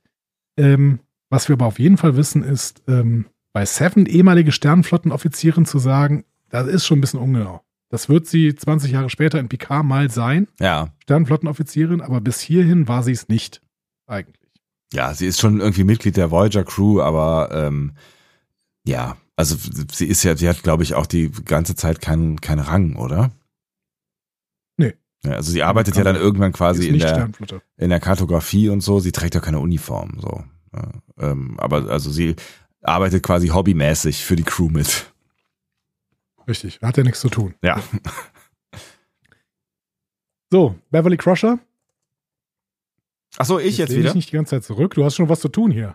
Beverly Crusher. Entschuldigung, ich, ich, ich, ich dachte, ich dachte, du machst jetzt weiter. Beverly Crusher ist äh, Medizin-Horst äh, auf der Enterprise D gewesen. Genau, so nennt man das auf der D. Ein Medizin Horst. Richtig. Horst Pulaski und Horst Crusher. Könnte Wie- Ärztin sagen, aber ich weiß nicht. aber ich habe gerade kurz mal nachgedacht, ob die, ähm, ob, ob die auch irgendwelche militärischen Ränge, also erste Medizin, hast was der erste, jetzt ist sie ist ja, ne? Also sie hat, Medizinische Offizierin dann. ja, hat, sie hat ja schon irgendwie die Krankenstation auch äh, geleitet, so, ne? Aber wobei, ne, also Chefärztin, was sagt man denn dann da? Chefmedizinerin, Ja, Chef, Ärztin oder medizinische Offizierin? ja. Wir sagen doch sonst immer was anderes, oder? Wir haben doch bei, bei ähm, Discovery lange drüber nachgedacht, Bordärztin. ob die, äh, die, die Dingsbums da jetzt halt die Chief Medical Officer, so heißt es, Chief Medical Officer ist. Sie war auf jeden Fall Chief Medical CMO. Officer äh, auf der äh, Enterprise D und E. Äh, ein guter Freund Mhm. von ähm, Jean-Luc Picard und auch äh, zwischenzeitlich ähm, äh, Obje Objekt da d'Amour. Äh, Okay. Was wiederum ein bisschen schwierig ist, weil Herr Picard mit äh, ihrem Mann befreundet gewesen ist, der wiederum äh, im Einsatz irgendwann ums Leben gekommen ist. Also auch Sternflottenmitglied. Ich hab, kann mich gerade an die genauen Umstände nicht mehr erinnern. Hat einen Sohn, Ähm, Wesley, Ja, auch Sternflotte. richtig. Also, die genauen Umstände von Jack Crushers Tod müssen wir jetzt nicht nä näher besprechen, auch wenn äh, Jean-Luc da nicht ganz unschuldig war. Ähm, man kann jetzt auch sagen, zweifache Mutter. Denn im Jahr 2381, wo wir gerade sind, hatte sie gerade die Enterprise E verlassen und hat alle Leitungen zu ihren alten Freunden gekappt, Ja. weil sie ihren Sohn Jack großziehen will. Warum? Weil sie kurz zuvor mehrfach versucht hatte, eine romantische Beziehung zu Picard aufzubauen ähm, und dann ein Kind eben Jack mit ihm erwartete. Und weil es in dieser Zeit mehrere Attentate auf Picard gab, findet Beverly die Umgebung nicht so toll, um Jack großzuziehen. Äh, Stattdessen verzieht sie sich in eine unbekannte Richtung und landet am Ende auf der Ilios. Ein Mhm. medizinisches Spezialschiff mit einer Menge Waffen und ist dann irgendwann Waffenexpertin, die sogar die Waffen der Enterprise D zielgenau abfeuern kann. ähm, Und was dann passiert, all das wird uns erzählt Genau. in Picard Staffel 3. ich wollte gerade sagen, ist Geschichte, ja. Äh, genau. Und äh, es ist natürlich auch nicht ganz korrekt, äh, was Wesley angeht. Er ist ähm, lange Sternflotte gewesen. Jetzt ist er irgendwo in between. Reisender ist er jetzt. Ja. Genau. Im Team, das, äh, wie wir wissen, aus dem Reisenden, ihm und ähm, der Tochter von Sung besteht. Welchem Sung? Adam? Hieß der Adam? Oh, weiß ich nicht mehr. Auf jeden Fall der mit dem geilsten Haus. Ähm, Wie gut. hieß denn die Tochter noch gleich? Oh Gott. Soji Dash. Äh, Emily. Vergessen. Gut. Ist vergessen. Zweite Staffel. Zweite Staffel Picard. Ähm, Sebastian. Ja. Thomas Riker. Ähm, ein äh, äh, Unfall. ein, äh, Ein Unfall. ist Thomas Riker ist ein Unfall, das können wir sicher sagen. Können wir, können wir so auf jeden Fall sagen, ein äh, Beamunfall, äh, wenn ich mich richtig erinnere, von äh, Will Riker. Ähm, plötzlich waren sie zu zweit in der schönen Folge, dessen Namen ich vergessen habe, die aber angelehnt ist an die Folge mit dem schönen Namen, die ich vergessen habe. Dingsbums mal zwei durch drei gleich Schwachsinnsfolge. Ähm, Genau, so heißen beide auf Deutsch. ja. äh, genau. Kirk durch zwei gleich Fragezeichen und äh, Riker durch zwei gleich Fragezeichen, genau. Genau, und äh, Thomas Riker ähm, hat so ein paar andere Seiten ähm, oder kehrt so ein paar andere Seiten raus. Äh, ich weiß gar nicht warum eigentlich, ne? Das wäre jetzt auch nochmal so eine, so eine, so eine Frage. Das kann ich dir kurz erzählen. ja. Ähm, ja. dieser Transporterunfall, der uns in der Folge Second Chances bei TNG erzählt wird, ist da schon acht Jahre her. Ah, okay, der hat ähm, sich, der hat sich anders entwickelt quasi in der Zwischenzeit, ja. Weil der Genau. ist ja, ja. Also der hat die Biografie von William T. Riker bis zu diesem Punkt von vor acht Jahren. Danach macht William Karriere, unter anderem in TNG. Und äh, Thomas blieb relativ so wie der junge William, also aufbrausend, impulsiv und rücksichtslos. ja. So. Genau, und so wird er uns dann Und auch dann sind beide auf der ja. Enterprise. Mhm. Genau, sind beide auf der Enterprise, äh, können da aber nicht bleiben, weil das nur Kon äh, Probleme gibt und deswegen wechselt Thomas auf die USS Gandhi. Ähm, später ist er dann enttäuscht bis entsetzt über die Föderationspolitik im Rahmen äh, des äh, Konflikts mit der Cardassianer, mit den Bajoranern und wechselt deswegen in den Marquis. Mhm. Da klaut er, indem er sich an, als William ausgibt, äh, 2371 die Defiant, äh, tatsächlich mit so ein bisschen Sympathien von Kira. Und weil er damit die Cardassianer angreifen will, wird er über einen Deal von Cisco mit Ducat von den Cardassianern gefangen genommen und soll da lebenslang in das Arbeitslager Layson 2 gebracht werden. Gott, ist der erst Kira gibt ihm aber kurz vorher, Ja, ja. ja. Kira gibt ihm kurz vorher das Wort, dass sie ihn rausholen würde. Das wurde aber in DS9 nie wieder erwähnt. ähm, laut eines nicht kanonischen Romans wird er von den Grigari befreit. In jedem Fall scheint er aber befreit zu sein, denn sonst muss man ihn jetzt nicht evakuieren, würde ich sagen. Ähm, Hm. und zuletzt Nick Locano. Was weiß über den? Also wenn stand vor der Folge quasi, also wenn ich jetzt Ja, in dem Moment mich befinde, in dem mir dieser Name gesagt wird in dieser Folge, äh, nichts. okay. Den kennen wir aus der TNG-Episode The First Duty, äh, über die wir witzigerweise letzte Woche gesprochen haben. Ah, Ähm, über, wegen des Feedbacks. Weil The First Duty ist die Folge, in der Wesley an der Akademie ist. In der ah, das Nova Squadron thematisiert wird. ja. Anführer dieses Nova Squadron ist Nick Locano. Aha. Gespielt von Robert Duncan McNeil, der später Tom Paris sein sollte. Ach, witzig, okay, Ähm, ja. Außerdem im Nova Squadron Wesley halt, ne? Mhm. dann ein äh, Junge namens Joshua Albert, dann Jean Hajar und Sito Jaxa. So, Ja, das wird teilweise noch wichtig werden. Muss ich mir gerade irgendwie nochmal äh, angucken, wie der denn da ausgesehen hat zu der Zeit. Ich, ich kann dir noch ein bisschen was über diese Episode erzählen, weil ich habe diese Episode und die Episode Lower Decks von TNG in Vorbereitung auf unsere Folge hier nochmal geguckt. Ah, guck. Ähm, also, in The First Duty geht es darum, dass, ein, dass es einen Unfall des Nova Squadron gab. Äh, Wesley wird dabei schwer verletzt. Das ist auch so ein bisschen der Anfang ähm, der Episode. Da wird das PK erzählt und PK ähm, stockt erstmal der Atem. Aber Wesley geht es eigentlich dann schon wieder relativ gut. Nur ähm, ein anderer ist gestorben, nämlich Josh Albert. Mhm. Und ähm, über den redet dann Picard zum Beispiel auch mit Boothby im Garten. Ja, ich, also ich Ähm. erinnere mich an die, an diese, an diese Folge und lustigerweise jetzt, wo ich die Bilder hier sehe aus der Folge, also mir kommen auch die Gesichter dieser anderen äh, durchaus bekannt vor, also vor allen Dingen der, der Dame, die da ja mit irgendwie, ähm, ich, ich fühle auch noch die Gewissensbisse, ja, genau. Ähm, aber es ist witzig, dass, dass mir das gar nicht mehr so präsent ist, dass es Robert Dunk McNeil ist. Ist ja witzig. Aber ganz Ja. eindeutig, ja. Mhm. Entschuldigung, bitte weiter. Also das Team inklusive das Team inklusive Wesley wird beschuldigt, diesen Unfall zu vertuschen und sie entscheiden sich auch zunächst da, äh, dazu, die Wahrheit über den Unfall zu verschweigen. Am Ende entscheidet sich aber Wesley, die Wahrheit zu sagen und zuzugeben, dass sie ein gefährliches, verbotenes Flugmanöver durchgeführt haben.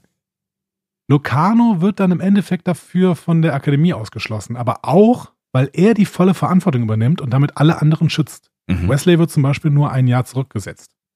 Der muss das Jahr quasi wiederholen. Was eine harte Nummer ist für unseren krassen Streber, ne? Also das ist, das hätte, das hätte auch ein Knick in der Biografie werden können für ihn. Ja, schon. Aber das Spannende ist auf jeden Fall, dass Nick Lucano aus dieser äh, Folge quasi so ein bisschen, ähm, ja, Als Märtyrer bisschen- herausgeht, oder? ja, so ein bisschen Ja. als Märtyrer rausgeht, auf jeden Fall so ein bisschen ähm, rehabilitiert rausgeht. Also der, der übernimmt die Verantwortung, der wird vorher wirklich als, als schlimmer Karrierist dargestellt, der die anderen auch unter Druck setzt, eben zu lügen und sowas. Aber am Ende ähm, übernimmt er die komplette Verantwortung und wird dafür eben von der Akademie geworfen. Ja, das hatte Ja. ich nicht mehr ganz auf dem Schirm, aber es ist spannend in dem Zusammenhang auf jeden Fall, ja. Ähm, ich glaube, das ist total wichtig, dass wir äh, uns daran erinnern, wer Nick Lucano ist. Und wenn ihr euch noch so ein bisschen gefragt habt, warum diese Folge denn so funktioniert, wie sie funktioniert, dann guckt euch The First Duty an und guckt euch die Folge Lower Decks an. Also, äh, ähm, also nicht eine Folge Lower Decks, sondern äh, die TNG-Episode Lower Decks. Mhm. Ich glaube, The First Duty heißt der erste Auftrag oder sowas oder, oder ein Unfall oder sowas. Oh, das weiß ich nicht mehr. Deutsch. Ah, Mist. Äh, the First Duty, ein missglücktes Manöver heißt sie. Oh, okay. Mhm. Und äh, Lower Decks heißt Beförderungen. Deutsch. Interessant, ja. Okay. Diese beiden Episoden lohnen sich sehr für diese Episode nochmal zu schauen. Das kann ich schon mal als Tipp geben. Ähm, so. Räumler freut sich jetzt. Wuhu, wir holen Beverly Crusher. so. Aber nein, die Beverly Crusher wird von der Vancouver gerettet. Ja. Wir, wir erinnern uns, die haben wir auch schon mal gesehen, die Vancouver, zum Beispiel in Cupid's Errant Arrow mit Ca äh, Captain Nguyen. Mhm. Ähm, die Cerritos muss sich stattdessen um Nick Lucano kümmern. Der ist mittlerweile Auftragspilot und alle sind sich völlig einig, dass er von Mariner ferngehalten werden muss, denn äh, Luca- Lucano und Mariner, das wäre gerade im derzeitigen Zustand von Mariner Dynamit. Hm. Ist ein bisschen schade, weil ich gedacht Ähm. habe, als diese ganzen Namen vorgelesen worden sind, dass wir jetzt tatsächlich äh, einen kleinen äh, Star-Auftritt bekommen werden. Ich meine, den bekommen wir ja dann auch, aber anders als gedacht. Ähm, Mariner soll also abgelenkt werden. Und jetzt kommt was für mich Seltsames, worüber ich, seit ich diese Episode gesehen habe, immer wieder nachdenke. Ja. Tandy hat jetzt eine Idee. Ja. und bringt da so eine alte Weltraumboje im Sherbal-System ein und die hat irgendwie die Datenübertragung eingestellt. Ähm, und deswegen sagt er, ja, lass mal dahin fliegen, das ist die sicherste Mission aller Zeiten. Wir können sie als extrem gefährlich darstellen. Also check, das ist was für Mariner. ja. Ähm, warum schlägt Tandy diese Mission vor? Vielleicht genau deswegen, oder? Weil es halt eigentlich eine Reparaturmission ist, die total lame ist und die äh, in einem Gebiet ist, das safe ist und was keinen interessiert.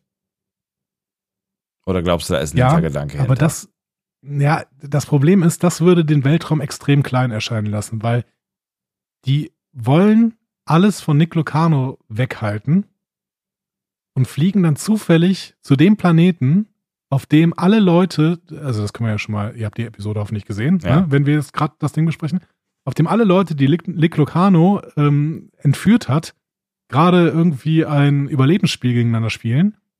Ähm, genau zu diesem Planeten fliegen die jetzt.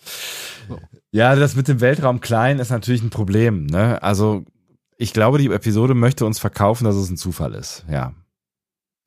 Und ich glaube, dass die Episode uns das verkaufen möchte mit dem kleinen Hinweis hinten dran, ohne dass er ausgesprochen wird, bitte denkt nicht weiter drüber nach. Das ist so passiert und durch Zufall haben wir genau das jetzt hier so vorgefunden. Ähm, weil alles andere würde ja bedeuten, also wenn du jetzt drüber nachdenkst und sagst, hey, das kann ja gar nicht sein bei der Größe des Weltraums und vor allen Dingen auch bei der, ne, selbst wenn sie jetzt da irgendwie in der, in der Nähe sind, äh, wie, wie hoch ist der Zufall, dass genau das passiert, ich muss natürlich sagen, nicht so wahnsinnig hoch und dann würde es ja nur einen Schluss zulassen, nämlich dass Tandy irgendwie mit drin steckt. Und warum schließt du das völlig aus? Weil Tandy total nett ist. Ja, es kann ja auch durchaus irgendeinen netten Grund haben. Du verdächtigst, das Vielleicht ist Rassismus. Du verdächtigst jetzt wieder nur, weil, weil sie Orion ist, kommst du jetzt hier Weil sie mit. grün ist. Ja, nur weil sie grün ist, so. Ich hasse die Grünen. Das sagen erstaunlich viele in letzter Zeit, aber das ist ein anderes Problem. Ja, komisch. Richtig. ähm, nein, Tandy, ähm, also ich, ich finde diesen Zufall sehr, sehr seltsam, ehrlich gesagt. Und ähm, klar, es kann totaler Zufall sein. Der Weltraum wird als klein dargestellt und alles, äh, also keine Ahnung. Ähm, oder es ist kein Zufall. Und ich traue Mike McMahon und seinen Schreiberlingen durchaus zu, dass es eventuell kein Zufall ist. Hm. Okay, Ähm, lass mal mal hier Und stehen. es muss ja noch nicht mal Absicht von. Tandy sein. Also Ten, äh, Ja. Tandy kann ja auch diesen Scan irgendwie zugespielt bekommen haben. Egal. Wir halten es mal im Hinterkopf. Ne? Es ist auf jeden Fall ein bisschen seltsam. Ich habe aber gleich äh, noch was, was ich in dieser Episode gesehen habe, was auf jeden Fall noch aufgelöst werden wird. Mhm. Ähm, so, sie müssen dafür ins Sherbal-System ähm, zu Sherbal 5, beides unbekannt für uns. Der Deal ist also jetzt, die Cer- Cerritos sucht nach Locano und Tillin, Tandy, Mariner und Bäumler, warum eigentlich nicht Rutherford, frage ich mich, gucken nach dieser Boje. Stimmt, ja. Der einzige, den Hm. einzigen, ja, der Rutherford fliegt, fliegt mit Freeman, aber der einzige Ingenieur geht nicht auf, den, äh, auf die Mission, um eine Boje wiederherzustellen. Absolut, ja. Ähm, wir befinden uns dann also im Shuttle-Raum auf des Cerritos. Mariner, Bäumler und Tillin bereiten sich auf die Mission vor und die Mission wird als gefährlich dargestellt, um Mariner abzulenken. Übrigens, lieber Sebastian, Mhm. was Tillin da macht, ne, dieses, ja, es wird so und so viel gefährlicher, wenn du nichts über die Mission weißt. Ist das schon Lügen? Also das, was die Vulkanier nicht können? Wir haben ja jetzt mehr, an mehr als einer Stelle ähm, schon, schon mehr als deutlich gemacht, dass das eine Lüge ist, dass VulkanierInnen nicht äh, lügen können, aber ähm, irgendwie schon, ne? Also, also wenn ich weiß, dass diese Mission eigentlich nicht gefährlich ist, ah, irgendwie auch nicht. Also, ich, ich glaube, du kannst über jede Mission sagen, dass eine Mission gefährlicher wird, wenn du nichts über sie weißt, vermutlich. Ah, ich bin mir nicht ganz sicher. Ja, das stimmt schon. Also Ja. wenn, du je, wenn du jetzt in ein Auto steigst und du kannst nicht fahren, und dann wird es auf jeden Fall 2,7-fach gefährlicher. Exakt so viel. Ähm, ja. Übrigens, wir haben gar nicht zwischendurch mal gefeiert, dass Tillin wieder da ist. Hey, Tillin ist wieder da. Hey, Oh. Celine ist wieder da. Fünf Folgen später and she's back. Hm, genau. Ähm, die Crew nimmt jetzt das Shuttle Death Valley. Ähm, das hatten wir schon mal gesehen, nämlich äh, in äh, Second Contact, als Tandy mit, damit auf die Cerritos gekommen ist. Ne? Mhm. Lang nicht mehr gesehen, dieses Shuttle. Ja. Ähm, normalerweise äh, hat das Death Valley auch diese äh, Registriernummer der Cerritos 77567. Jetzt hat es aber die Registriernummer der Vancouver 70492. Mhm. Okay. Und hier würde ich am ersten sagen, das ist einfach ein Fehler. Das haben sie einfach falsch gemacht. Also Hm. es steht einfach die falsche Registriernummer auf diesem Death Valley Shuttle. Hm. Das ist also ist sehr nüchtern, weil eigentlich normalerweise machen sie ja nicht so viel falsch, ne? Tja. Ja. Also alle anderen know. schon, aber die nicht. So. Mariner lässt sich es auf jeden Fall aufstacheln. Ähm, tatsächlich handelt es sich aber wirklich um eine einfache Reparaturmission im Orbit von Kerbal 5. Wobei Tandy dann schon komisch findet, dass das Kommunikationsrelais wohl manipuliert worden ist. Und äh, was wir dann wissen, kurz vor der Boje liegen getarnt im Orbit des Planeten Klingonen auf der Lauer. Hm. Ähm, Tandy bemerkt halt, dass es manipuliert worden ist. Es hat mich so ein bisschen an The Vulcan Hello erinnert. Da ist, äh, findet die Shenzhou ja auch ein Kommunikationsrelais, das sabotiert worden ist. Ja, Und auch da sind die Klingonen stimmt. stimmt. Hm. ähm, die IKS Chetar scheint jetzt unter dem Kommando von Greg zu stehen. Den haben wir in Verjdush als einen, Vetjdush, genau, als einen der klingonischen Lower Deckers vorgestellt bekommen. Ja.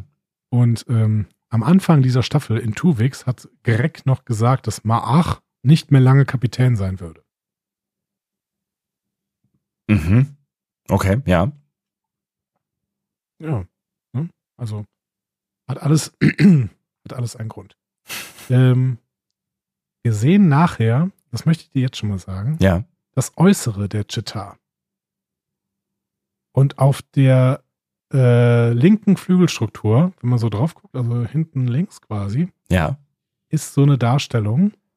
Ähm, da ist so ein Kreis mit so sternförmigen Zuflugspunkten quasi zu sehen. Ich nenne es Zuflugspunkte, weil das für was ganz Bestimmtes steht.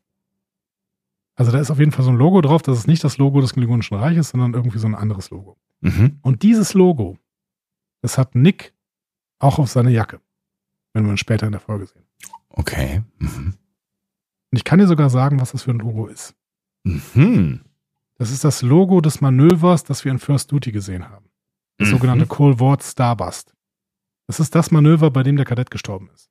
Okay. Und ein Manöver hat Wenn ein man eigenes das auf Logo. einer Abbildung, ja, nee, wenn man das auf einer Abbildung sehen würde, wie die da geflogen sind, dann wären die genauso geflogen. Dann wären die nämlich alle in so eine kreisförmige Struktur geflogen und hätten sich dann direkt aneinander gehangen. Und dabei Ah, ist ja. irgendwas schiefgelaufen und dann Ja. sind sie halt explodiert. Mhm. Und ähm, genau diese, also wenn, wenn quasi die Schiffe ein Licht wären, so, dann hätte, wäre, würde das am Ende genauso aussehen wie dieses Logo, was die da drauf haben. Mhm. Das heißt, dieses Cold War Starburst scheint die Identifikations, äh, das Identifikationszeichen von äh, Nick Locano zu sein. Mhm. Und damit sagten wir auch, dass die IKS Chetar und Nick Locano auf jeden Fall zusammenhängen. Ja, eindeutig. Was uns diese, dieser Folge nur so halb erzählt wird. Mhm. Spannend.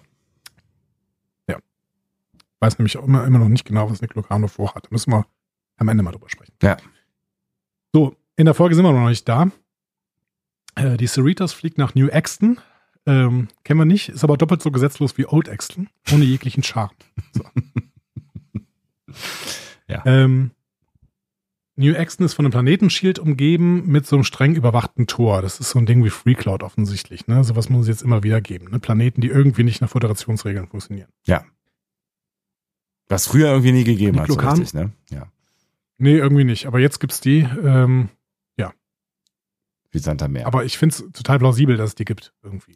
Ja, irgendwie schon, ne? Auch wenn man uns ja früher immer versucht hat, irgendwie so die, die perfekte Welt ähm, f- vorzustellen oder zu zeigen.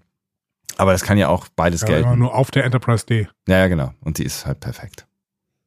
Und ansonsten gibt's halt nur ähm, perfekte Planeten wie Riser oder so, wo kein Sexismus herrscht, sondern alle gleichberechtigt miteinander. Ja, genau. So, egal. Mhm. Ähm, Nick Lucano bietet hier wohl seine Dienste an und Freeman ist sich klar, äh, dass die Sternflotte hier nichts zu sagen hat, weil es ein Planet ohne Gesetze ist. Schnitt und sie werden angekackt, weil sie im Weltraum parken, ohne eine Parkscheibe gesetzt zu haben. Quasi. Fand ich gut. Außerdem habe das wohl Auswirkungen auf die Thermosphäre. Hallo. Ja, die Attitüde ist auf jeden Fall ganz geil von dem Typen. Ähm, Thermosphäre, Sebastian? Weißt du irgendwas drüber? Nee. Hat bestimmt irgendwas mit äh, Temperatur oder so zu tun. Thermo, warm. Das ist ein, auf jeden Fall eine Schicht in der Atmosphäre. Äh, da treffen Sonnenstrahlen auf Luftmoleküle, was zu einem Anstieg der Temperatur führt, wird buchstäblich heißer, je höher man kommt.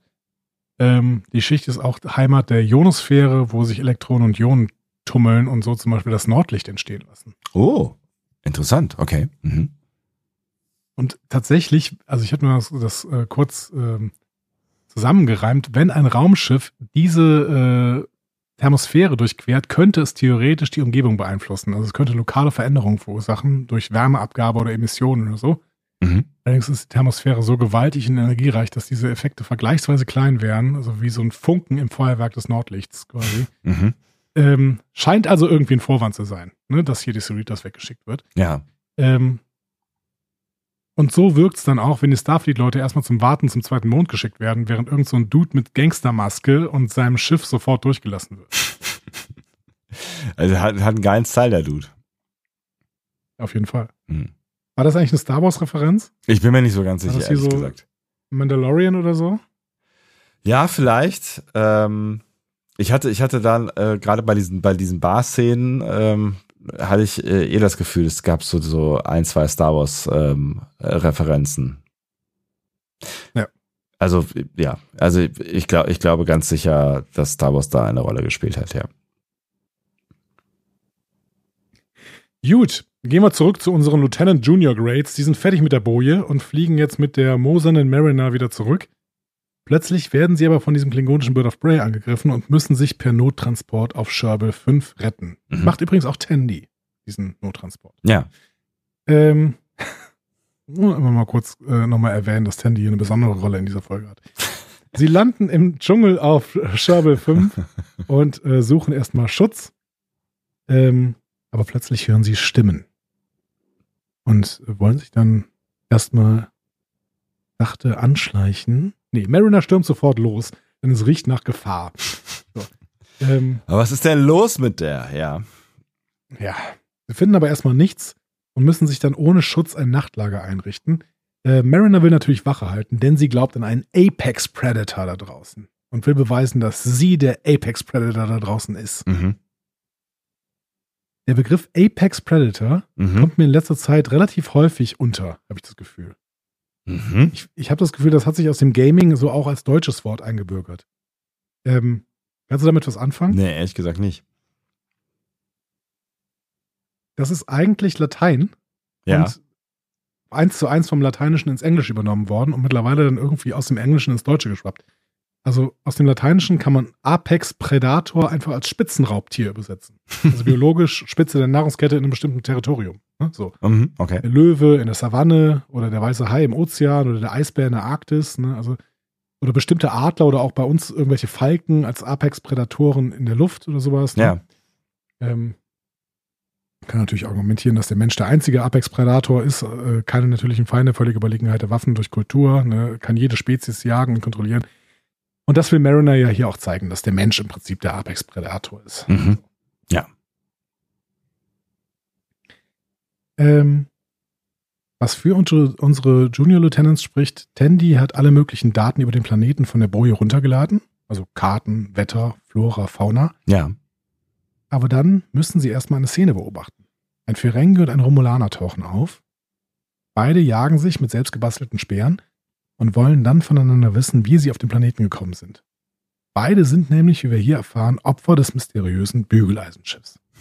Hm. Endlich, endlich kommen wir mal der Sache näher und damit äh, könnte ich dir jetzt die Frage stellen, Anni, wie gerne hast du eigentlich recht? Ja, sie leben alle. Ja, War alles fake. Offensichtlich. Und du hast es in deiner großen Weisheit vorausgesagt. ähm, aber das ist trotzdem nochmal hier der Moment gewesen, in dem ich nochmal drüber nachgedacht habe, wie kommt denn jetzt die Bügeleisen-Storyline hier rein? Die wollten auf eine ganz harmlose Mission gehen. Und jetzt haben wir plötzlich den Bügeleisen-Story-Strang. Zufall? Komisch. Großer Zufall? Ist das erfunden? ähm, Ja. So, beide kommen nicht weiter und plötzlich nähert sich von hinten ein gruseliger Angreifer, der ein wenig wie ein Bigfoot aussieht. Ähm, Er geht ihnen aber in eine Bärenfalle. Wir erfahren ja nachher, dass das Maach ist. Ähm, und äh, die beiden, also der Ferengi und der Romulaner, heißen äh, Gem und Vrek. Mhm. Und äh, Maach tritt ja in diese aufgestellte Falle und wir sehen dann auch, dass sein Blut leuchtend rosa ist. Mhm. Also Klingone. Ja. Das wissen wir spätestens aus äh, Undiscovered Country und Battle of the Binary Stars. Ne? Klingonisches Blut ist rosa, Ja, und Ja. äh, maximal lila. genau. Und wird auch zu kleinen Bläschen im Weltraum. Wie Ja. alles an Blut, ja. Also wollen der Romulaner und der Ferengi jetzt Verbündete gegen das vermeintliche Monster dieses Vieh erledigen, aber da greift plötzlich Mariner ein und attackiert die beiden. Sofort wird sie dann vom Romulaner beschuldigt, etwas mit ihrer Entführung zu tun zu haben, klar. Ne? Und sie ist körperlich dem Romulaner unterlegen, wird also am Ende gegen den Baum geworfen. Gut, dass die Freunde in der Nähe sind und Mariner aus dem Kampffeld ziehen und im Dschungel verschwinden. Das hätte doof ausgehen können, Mariner. Ja, mal wieder. Ja. Aber ein Stück weit ist ja das, was sie will. Ja, irgendwie schon. Also, Ähm, wobei, ich bin mir nicht so ganz sicher, was sie am Ende will, ne? Also sie will den Kitzel, aber ich glaube, sie will schon auch nicht draufgehen, ne? Naja, wenn sie nicht abgestuft werden kann. Naja. Hm. Muss dir gleich, glaube ich, noch ein bisschen was über Sito Jaxa erzählen. Ähm, Ich hörte davon. zurück nach New Exton. Ja. Äh, da landet gerade ein Shuttle von den Monden zum Planeten. Wie so von so einem Touristenparkplatz. Ne? Sowas liebe ich, ja. ähm, Freeman findet das nicht so super. Mhm. Auf dem Planeten laufen auf jeden Fall überall Gorn rum. Hast du das gesehen? Nee, habe ich nicht, echt? Nee, das habe ich nicht wahrgenommen. Ich habe mehr, mehrere Gorn gesehen, ja. Oh. die da rumlaufen. Ja, die sind jetzt ganz nah an der Föderation, sag ich dir. Unheimlich. Ähm, Rutherford, Shax und Freeman steigen aus und wollen jetzt in den Taschendiebstahlbezirk, weil Nick Lecano da wohl zuletzt in irgendeiner Bar rumgehangen hat. Mhm. Übrigens, Sternflottenuniformen haben Taschen. ja. Und niemand hat es bis hierhin rausgefunden, offensichtlich. äh, schöner Moment einer auf jeden eine Fall. der, eine der schönsten Gags auf Ja. jeden Fall. Ja gut, kein Problem in diesen Taschendiebstahlbezirk zu gehen, denn wir haben ja gar keine Taschen. Moment mal, wir haben Taschen. Mega gut. so, die Bar heißt Matz, nachdem die wohl benannt ist. Ne? Weiß man nicht. Weiß Hm? man nicht. Aber hier äh, meine ich, eine, eine, eine Star Wars-Referenz musikalisch gehört zu haben. Oh, okay. Hm. Ja, so, so sicher bin ich mir nicht bei Star Wars, wenn Ja. es da eine musikalische Referenz gegeben hat. Das weiß ich nicht. Ähm, Freeman fühlt sich auf jeden Fall sehr, sehr sicher. Sie hat nämlich auf der Sternflottenakademie einen Kurs über Hoodlums and Racketeers belegt. ich habe beide Begriffe ehrlicherweise noch nie gehört. So. Nee, ich auch nicht, aber sie hat sie, all, all das, was sie jetzt gerade äh, sagen wird und sagt jetzt in den nächsten Szenen, finde ich, hat sie, ähm, trägt sie mit so einem, einem gelassenen Selbstbewusstsein vor, was äh, schon fast unangenehm ist. Aber gut, wir wissen ja mittlerweile Ja. mehr. Ähm, ich kann dir etymologisch auf jeden Fall sagen, dass Hoodlums äh, sich auf eine Straßenbande in San Francisco bezieht und Racketeers wohl auf Schläger von Englisch to racket, also Toben und Lärm. Ja, Äh, okay. soll, sind beides wohl Begriffe für Kriminelle einfach. Mhm. Ähm, sie scheitern am Türsteher vom Matz. Und es zeigt sich wieder mal, Sternflotte ist unbeliebt. Offensichtlich, ja. Ähm, sie bekommen ordentlich Wartezeit und werden auf das Sorkies verwiesen, aber da gibt es schlechtere Getränke und schlechtere Schwarzmarktinformationen. Und darauf kommt es ja wer an. übrigens ja. ohne Probleme reinkommt, Ja. wer übrigens ohne Probleme reinkommt, ist der komische Maskentyp aus dem Orbit. Warum? Weil Kopfgeldjäger bevorzugte Sitzplätze erhalten. Wie auch Dreibeinige. Die kriegen sogar einen halben Preis für Jippers. So. Ähm, Ja. Jip Jippers sind heute zum halben Preis für Tripads erhältlich. Ähm, in äh, The Escape Artist, ne? was ja quasi ein äh, Shorttrack über Harry Mudd war, geschrieben von Mike McMahon, Ja. ähm, wurden Mudds Androidenduplikate so programmiert, dass sie behaupteten, wenn ich Geld hätte, würde ich irgendwo am Strand Jippers schlürfen. Das sagen die immer wieder. Ah, okay. Mhm. Was ist es genau? Also Jippers ist ein, äh, ja, wahrscheinlich irgendein Cocktail, ne? ja. Ich, äh, ist auf jeden Fall eine Mike McMahon-Erfindung, die Jippers. Das heißt, er feiert sich ja gerade nochmal selber. Genau, für seinen Shorttrack. Oder gibt es Jippers? Vielleicht gibt es das auch. Vielleicht wissen wir das noch nicht. Das kann natürlich sein, ja. Jippers Cocktail. Jipper, ja, Memory Alpha gibt's den, aber ja. Ja, es ist ein Cocktail, ähm, aber auch nur auf Memory Alpha. Okay, aber wir wissen auch nicht mehr darüber, außer dass er so heißt, wie er heißt. Ähm, ich kann dir sagen, äh, dass Rain Wilson, der Matt-Darsteller, nach einem Jipper-Rezept gefragt wurde. Ja. Und er sagt, ja, schockgefrorene Lotusfrucht zusammen mit dem Blut eines Fliehblocks und nur ein Hauch Limette sowie hundertprozentiger Getreidealkohol. Okay, cool. Klingt nicht so cool, ehrlich gesagt. Ich weiß nicht, was ein Fleablocks ist, aber das ist jetzt wahrscheinlich ein Memory Alpha Race, wenn wir da jetzt von Schritt zu Schritt weitergehen. Das stimmt. Klingt bestimmt wie ein kleiner Hund oder sowas. Naja. Ähm. Mariner ist mittlerweile wieder zu sich gekommen Mhm. und sie fragen sich, warum der Romulaner so erschöpft war. Sie vermuten, dass die Klingonen da irgendwas mit zu tun haben. Ähm, und bei der Gelegenheit erinnern sie sich auch nochmal an den Moment, in dem die Klingonen plötzlich in der Schlacht mit den Pucklets waren. Mhm. Und Tillin so, Moment mal, du warst auch in der Schlacht? Und Mariner so, ja klar. Äh, Moment, wie, du auch? So. ähm, ja, und die Klingonen ähm, rund um Maach waren auch in dieser Schlacht. Vielleicht liegt hier auch das Rätsel. Vielleicht hat das Ganze mit dieser Schlacht zu tun gegen die Mhm. Pucklets. Stimmt. Weil irgendwie sein. hat ja immer alles mit dieser Schlacht zu tun. Ja, stimmt. Also die Packlets sind schon irgendwie so ein zentraler Punkt irgendwie in Lower Decks bisher, ne? Ich bin gespannt. Plötzlich taucht auf jeden Fall ein Cardassianer aus dem Nichts auf und attackiert Bäumler. Ähm, was auch wieder spannend ist, weil es gibt zwei Kam äh, kommandierende Offiziere der Cardassianer auf diesem Planeten. Wir haben keine kardassianischen Schiffe gesehen, die von dieser mysteriösen Bedrohung mit dem Bügeleisen angegriffen wurden. Ne? Also, Ja. Aber offensichtlich hat das Bügeleisen weitergearbeitet. offensichtlich offscreen, ja. Mhm. Ähm, Mariner will ihn angreifen, aber Tillin regelt mit einem Nerf-Pitch. Ähm, Mariners Alpha kommt also wieder nicht zum Tragen. Oh. Sie suchen dann Schutz und finden ihn auf einem großen Baum. Und dann hat Tandy eine Idee. Wenn die Boje so viele Wetterdaten hat, dann muss es ja eine Bodenstation geben und die könnte man in ein Notsignal umwandeln. Ja, ist wieder Tandy, die diese Idee hat und äh, uns eventuell an diese Stelle bringt. Ja. An die okay. Stelle, wo sich dann nachher alle treffen übrigens. Ja. Ja, ja, ich sehe schon, worauf du hinaus willst. Kann auch wirklich eine falsche Fährte sein. Äh, ist grundsätzlich ein guter Plan, den Tandy da hat, wenn da nicht diese Lagerfeuer wären, die im Wald auf dem Weg zu dieser Bodenstation zu sehen sind. Ähm, Mariner hat natürlich davor keine Angst. Sie will sich in Kämpfe stürzen. Sie kennt ja Tandys Schwertkünste und sie weiß, dass Tillin auch kämpfen kann. Ähm, und das ist aber endgültig jetzt Zeit für ein Interventionsgespräch aller mit Mariner. Hör mal, Beckett.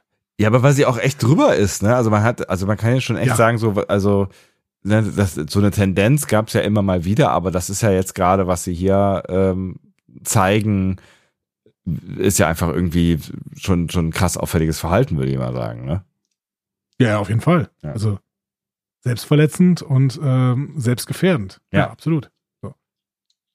Äh, die stellen sich jetzt also, also vor Mariner und sagen, hör mal Beckett, wir haben äh, nicht nur deiner Mom versprochen, dich aus der Gefahrenzone zu halten, wir sehen auch, dass du dich komisch und selbstverletzend verhältst. Mariner hat gar keinen Bock auf das Gespräch. Sie wirkt das ab und tut so, als würde sie sich fügen und jetzt schlafen gehen. Was ich sehr gut verstehen also, kann. Ja, also ich Ja. meine, spätestens nach, äh, wir haben deiner Mom versprochen, hätte ich auch abgeschaltet. So, Leute, was? Hinter meinem Rücken, meine Freunde mit meiner Mutter, so, what the fuck? Ja, Ja, die ist halt auch ihr Captain, da kannst du nicht machen. das stimmt schon. Ähm, so, die anderen können jetzt an, nichts machen, die legen sich auch hin und schlafen. Mariner hatte sich aber nur schlafend gestellt, steht also wieder auf und macht sich allein auf den Weg. Mhm. Äh, muss kurz über Bäumler steigen, der von Beverly Crusher träumt, die ihm Stepptanz beibringt. auch wieder eine, eine Data Stay äh, Referenz, Ja. ne, weil Die haben, die haben mal Äh, gesteppt, tanzt, Dr. ne? Ja, genau. Die war als Dancing Doctor bekannt und hat Data das Stepptanzen beigebracht in Mhm. Data Stay. Ja. weil, weil, weil immer äh, Dings hier ja auch einfach gut tanzen kann. Wie heißt sie nochmal? Ich habe jetzt den Namen vergessen. Warum habe ich den Namen vergessen? Äh, Gates McF McFadden. Äh, Gates McFadden, danke. Ich das Ähm. frag mich einfach. Wenn, wenn es um Namen geht, da bin ich einfach wirklich weit vorne. Ich kann mir jeden Namen merken, das ist gar kein Problem. Wer ist denn nochmal Maach? Ein Klingone. Richtig. Und auf den tritt, trifft nach kurzer Zeit Mariner. Äh, das ist nämlich Bigfoot, also das ist Maach, der sich als Bigfoot verkleidet hat. Ja.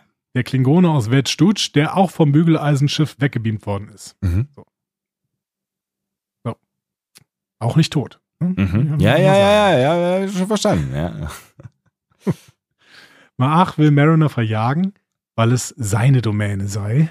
Äh, offensichtlich hat hier bei Maach schon voll den Naturzustand gekickt, ne? Also Maach mit Argwohn, Ruhmsucht und Misstrauen gegenüber allen anderen, die er begegnet. Ne? Ja. So, absolut Ja, ich mein- Thomas Hobbes Naturzustand, den wir hier haben. Ich, ich glaube auch, dass Klingonen generell eher äh, nah an ihrem Naturzustand äh, sich befinden, so auch im, im normalen Operationsmodus. Und auf jeden Fall dann so, wie Thomas Hobbes den Naturzustand beschreiben würde. Krieg aller gegen alle. So, los geht's. Der Klingone ist dem Klingonen ein Wolf. Ähm, wow. Bevor der Kampf aber über gegenseitige Beleidigungen eskalieren kann, wird Maach plötzlich von einer Glasscherbe im Rücken erwischt. Denn äh, Glassturm. Was ist das Ja. denn bitte für ein Planet? Alter Schwede, ey. Das ist fürchterlich. Ja. Äh, beide retten sich auf jeden Fall in eine Höhle und finden unter der Feststellung, dass dieser Planet keine Ehre habe, dann erstmal auch ein bisschen zusammen. Ja. Wer und sie sich sie noch tauschen sich aus. Letzte Glasscherben aus dem Rücken ziehen, das fand ich wirklich sehr unangenehm. Genau, ja. Ja. Aber kommen wir zum Austausch, das ist äh, äh, angenehmer, wollte ich gerade sagen, aber vielleicht auch nicht wirklich. Aber äh, zumindest erfolgsversprechender. Äh, haken wir erstmal ab, was ein bisschen unwichtig ist. Der Bird of Prey hat mit Maach erstmal nichts zu tun. Mhm. Ähm, kommen wir zum Wichtigen. Mariner ist frustriert. Und wir erfahren endlich warum. Mhm. Beziehungsweise es wird angeführt mit einer Sache, die wir schon wussten. Mariner hat eine Beförderung erhalten, die sie nie wollte und ist frustriert, dass sie nicht wieder degradiert wird. Ja. Aber warum? So. Ähm, Maach vermutet, dass sie die Sternflotte hasst. Könnte man ja vermuten. Ja. Aber mitnichten. Mariner wollte Captain werden, als sie auf der Akademie war. Und äh, das hatten wir auch schon mal gehört in Much Ado About Bäumler. Da war der äh, Spruch, an der Akademie war es mein Traum, Kapitänin zu werden. Mhm. Ähm, sie war wohl auch die Beste in Mariners Klasse äh, und ähm, alle hatten gedacht auch, dass sie die Erste ist, die Kapitänin werden würde. Mhm. Ja, irgendwie hat sie ja auch das Zeug Die dazu äh, so gefühlt, ne? Ja. ja. Und vor allen Dingen wollte sie es Cito Jaxa nachmachen, ihrer besten Freundin, Ach ja, richtig. der aus dem Nova Squadron. Mhm. Kurze Da. Hintergrundgeschichte, Cito Jaxa sehen wir eben nicht nur an The First Duty, sondern auch nochmal in der Folge Lower Decks. Im Gegensatz zu allen anderen. In TNG. Ja. Mhm. Also sie sehen wir in The First Duty, als sie auf der Akademie noch war und dann in der TNG-Episode Lower Decks, die man zu dieser, diesem Punkt eigentlich nochmal sehen müsste, um Ja. zu checken, wer Cito Jaxa ist. Die Folge heißt ja auf Deutsch Beförderung, denn genau darum geht's in dieser Folge Lower Decks. Ne? Mhm. Die wird aus zwei Perspektiven erzählt, nämlich einmal sind so ein paar Ensigns, die auf der Enterprise D beamen, äh, dienen. äh, unter anderem bestimmt Cito. Jaxa. Ja. Ja, gebeamt sind sie auch irgendwann mal, aber Cito Jaxa ist eine von diesen Ensigns, die da jetzt äh, dienen. Äh, die ist Sicherheit, die ist also direkt bei Worf, ne, wird die Ja. ausgebildet. Ja. Und dann gibt es noch so einen zweiten, der direkt bei Riker ausgebildet wird und einen dritten, der direkt bei Geordi ausgebildet wird. Ähm, der, der bei Geordi, das ist ein Vulkanier, der spielt eigentlich erstmal keine große, große Rolle. Es geht vor allen Dingen um den, der von Riker ausgebildet wird und den und um Cito Jaxa, die von Worf ausgebildet wird. Mhm. Beide bewerben sich um eine Beförderung und ähm, es gibt aber nur eine Stelle. Mhm. Kennt man. Und Also ke- kennt man von Ja, früher, mittlerweile äh, ne, bei äh, dem großen Fachkräftemangel ist es äh, kein, vielleicht kein so realistisches Szenario mehr. Das Tolle an dieser Folge ist, dass die sich nicht gegenseitig irgendwie die ganze Zeit äh, Steine in den Weg legen oder sowas, sondern sich im Prinzip unterstützen. Mhm. Ähm, beispielsweise der Typ, der bei, ähm, bei Riker ausgebildet wird, der hat immer so ein bisschen Probleme, irgendwie mit Riker zu bonden. Und äh, in der Folge wird auch so ein neuer Barkeeper eingeführt, der dann denen immer sagt, ja, sprich da einfach mit dem, das ist ein cooler Typ, der kommt aus Kanada, dann spricht er ihn an und sagt, ey, mein Opa kommt aus Kanada, ich komme aus Alaska. äh, äh, äh, äh. So, also schwierige Kiste. Ja. Ähm, und äh, Worf hält aber sehr, sehr viel von Cito Jaxa. Und Cito Jaxa wird dann zu Picard gerufen und Picard macht sie völlig nieder. Mhm. Also der sagt so, ich weiß überhaupt nicht, wie du auf mein Schiff gekommen bist, nach der ganzen Nummer hier mit The First Duty. das kann alles nicht passieren, dass, dass du überhaupt noch einen Job in der Sternflotte hast, das kann alles nicht wahr sein. Ähm, wenn ich irgendwas zu sagen hätte, dann, dann wärst du das, wärst du schon lange weg. Was sie natürlich ordentlich zurückwirft. Ja. Irgendwie. Ja. Ähm, und dann hat sie nachher noch einen ähnlichen Zusammenstoß mit äh, Worf, der sie auf die Probe stellt, indem er sie auch irgendwie, ja, also ihr irgendwie falsche Ratschläge gibt. Und dann sagt sie irgendwann, ähm, dass sie es unfair findet. Und dann sagt Worf, ja, das hättest du viel früher sagen sollen, denn das war ein Test von mir. Und äh, das ist aber auch unfair. Woraufhin, Ja. Ja, das ist total, das ist äh, also sehr, sehr seltsam, alles pädagogisch sehr, sehr seltsam, was dieser Folge passiert. Ja. Aber daraufhin geht sie dann zu Picard zurück und sagt, äh, Captain, ich wünsche frei zu sprechen. Ich muss sagen, die Nummer, die sie mir eben mit mir abgezogen haben, die war unfair. Das geht so nicht. Mhm. Und dann sagt er, ja, erstmal finde ich es gut, dass du jetzt zu mir gekommen bist. Ich finde das sehr, sehr mutig. Und zweitens wollte ich dir sagen, das war alles nur ein Test, denn ich würde dich gerne auf eine schwierige Mission schicken.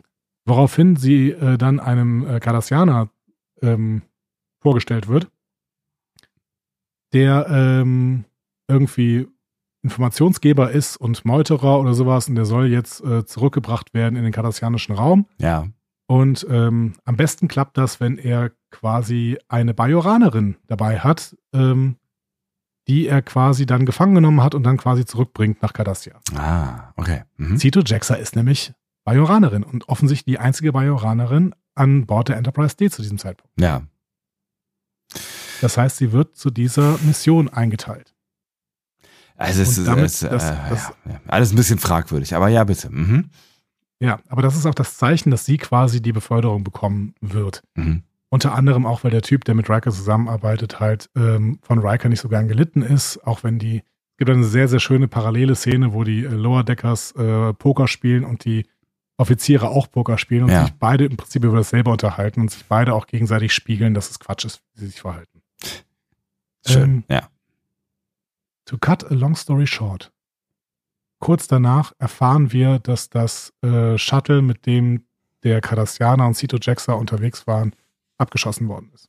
Ups. Und Cito Jaxa stirbt. Ah, okay. Und das ist die Geschichte. Alles klar. Mhm. Verstanden. Das ist die Geschichte. Cito Jaxa hat es also trotz The First Duty, trotz diesem äh, Zeug rund um das Nova Squadron, ähm, was ja wahrscheinlich auch für sie eine negative Auswirkung hatte. Also vielleicht ist sie auch zurückgestuft worden, genau wie Wesley Crusher oder sowas. Ne? Ja, ja. Ähm, sie hat es trotzdem auf die Enterprise D geschafft. Das wird uns auch in Lower Decks eben nochmal gespiegelt, dass das eine besondere Ehre ist, weil Picard sagt, ich hätte das nicht gemacht. War auch nur ein Spiel, aber trotzdem, ne, das wurde uns nochmal ganz klar gemacht. Hm. Cito Jackson hat ihr Karriere gemacht, trotz ihrer Vorgeschichte. Und sollte dann befördert werden. Das heißt, Cito Jackson ist wirklich eine absolute Vorzeigeoffizierin bis zu diesem Punkt und dann stirbt sie. Bitter. Ja. Ähm, und Mariner zieht daraus eine Konsequenz, weil Mariner war Cito Jacksons beste Freundin. Mhm. Also an der Akademie. Mhm. Ähm, und Mariner sagt, ja, Sternflotte, wenn Sternflotte Erkundung ist, ist Sternflotte super, dann ist okay, aber der Sternflotte anzuführen, heißt auch Freunde in den Tod zu schicken. Und das will Mariner nicht. Und das ist ein Punkt natürlich, ne? Also das kann man schon Das ist irgendwie ein super Punkt, ja. äh, ein Stück weit nachvollziehen, ne? Und wie oft, wir haben ja auch schon drüber gesprochen, ne? Kommen dann irgendwie Offiziere in diese Situation, unangenehme Befehle zu erteilen. Beziehungsweise kommen dann halt irgendwelche ähm, Menschen selber auf die Idee, dass sie halt jetzt irgendwelche Kamikaze-Missionen starten, ne? Grüße an Michael. Ähm, aber spannenderweise wird das ja auch schon mal thematisiert, auch in TNG, ne, als Diana das Führungskräfteprogramm macht in Thine Own, Thine Own Self. Ja, Auf Deutsch heißt die Radio, radioaktiv, ist besser auszusprechen. Da ja. muss sie ja in der virtuellen, ähm, also in der, in der äh, Simulation muss Ja. sie ja Jordi in den Tod schicken. Mhm.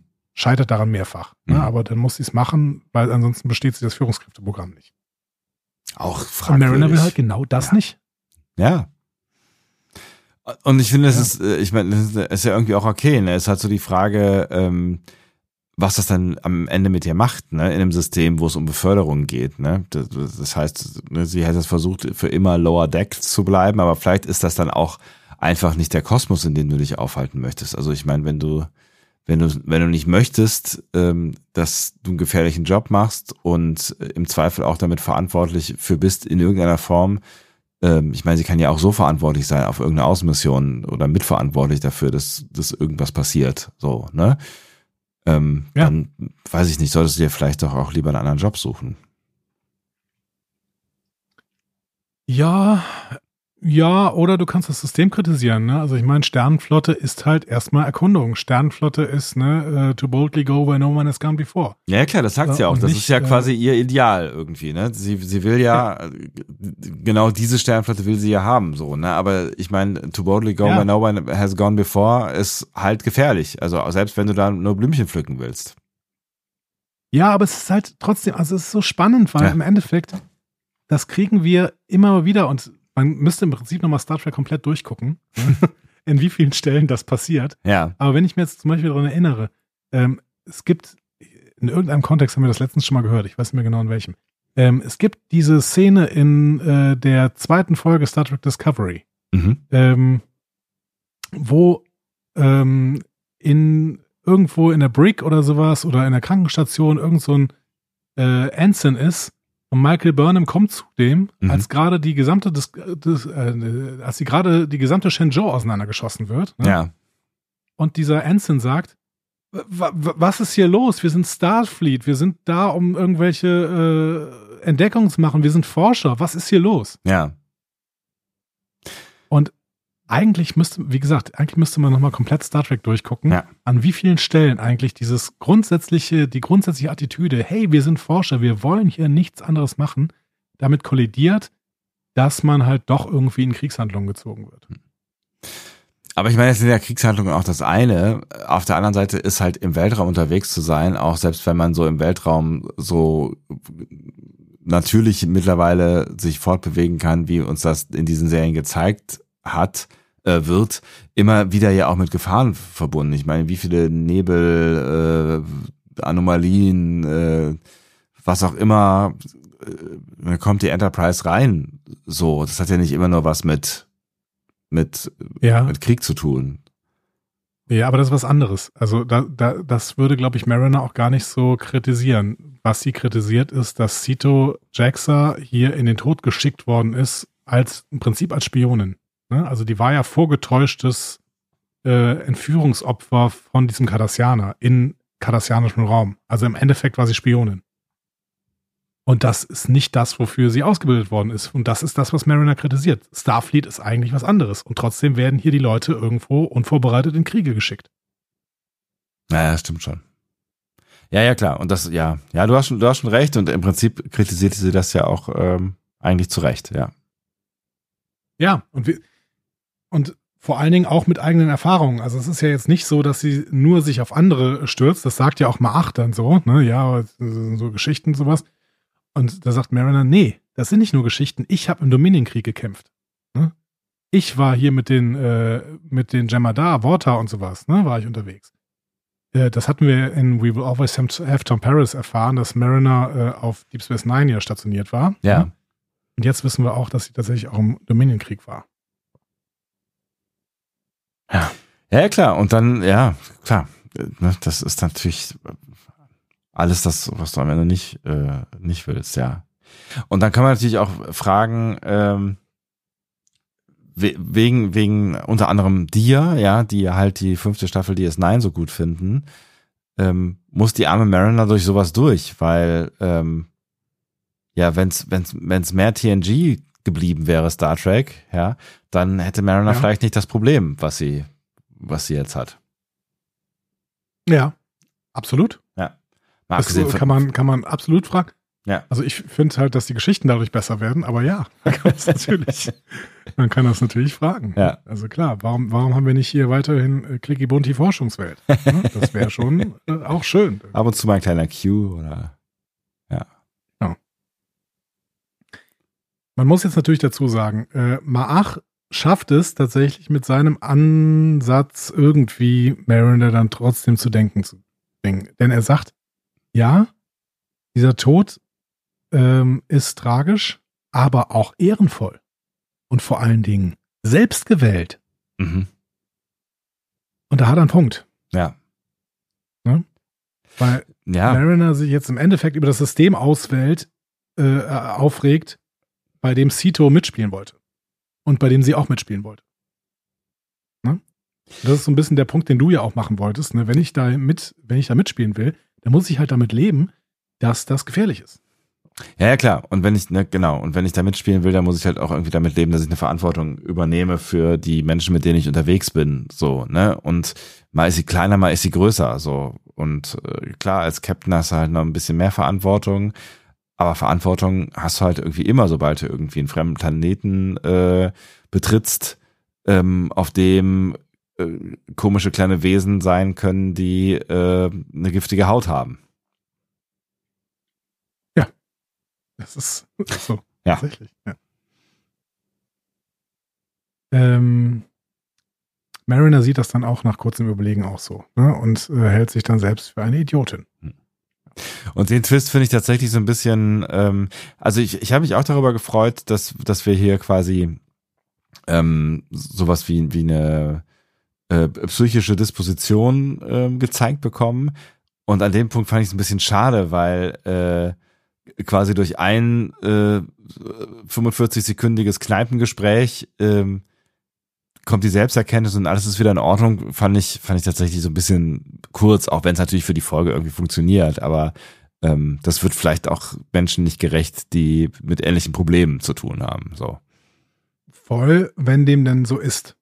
Also da finde ich, müssen wir noch abwarten, ob Mhm. dem denn so ist. Ne? Also ob jetzt wirklich alles wieder gut ist. Mariner hat hier einen kurzen, kurzen Punkt, wo sie sich dann selber für eine Idiotin hält, für das, was sie denkt. Mhm. Aber das heißt ja noch nicht, dass ihre posttraumatische Belastungsstörung auf Basis dieses äh, Todes von Cito Jaxa äh, damit weg ist. Ne?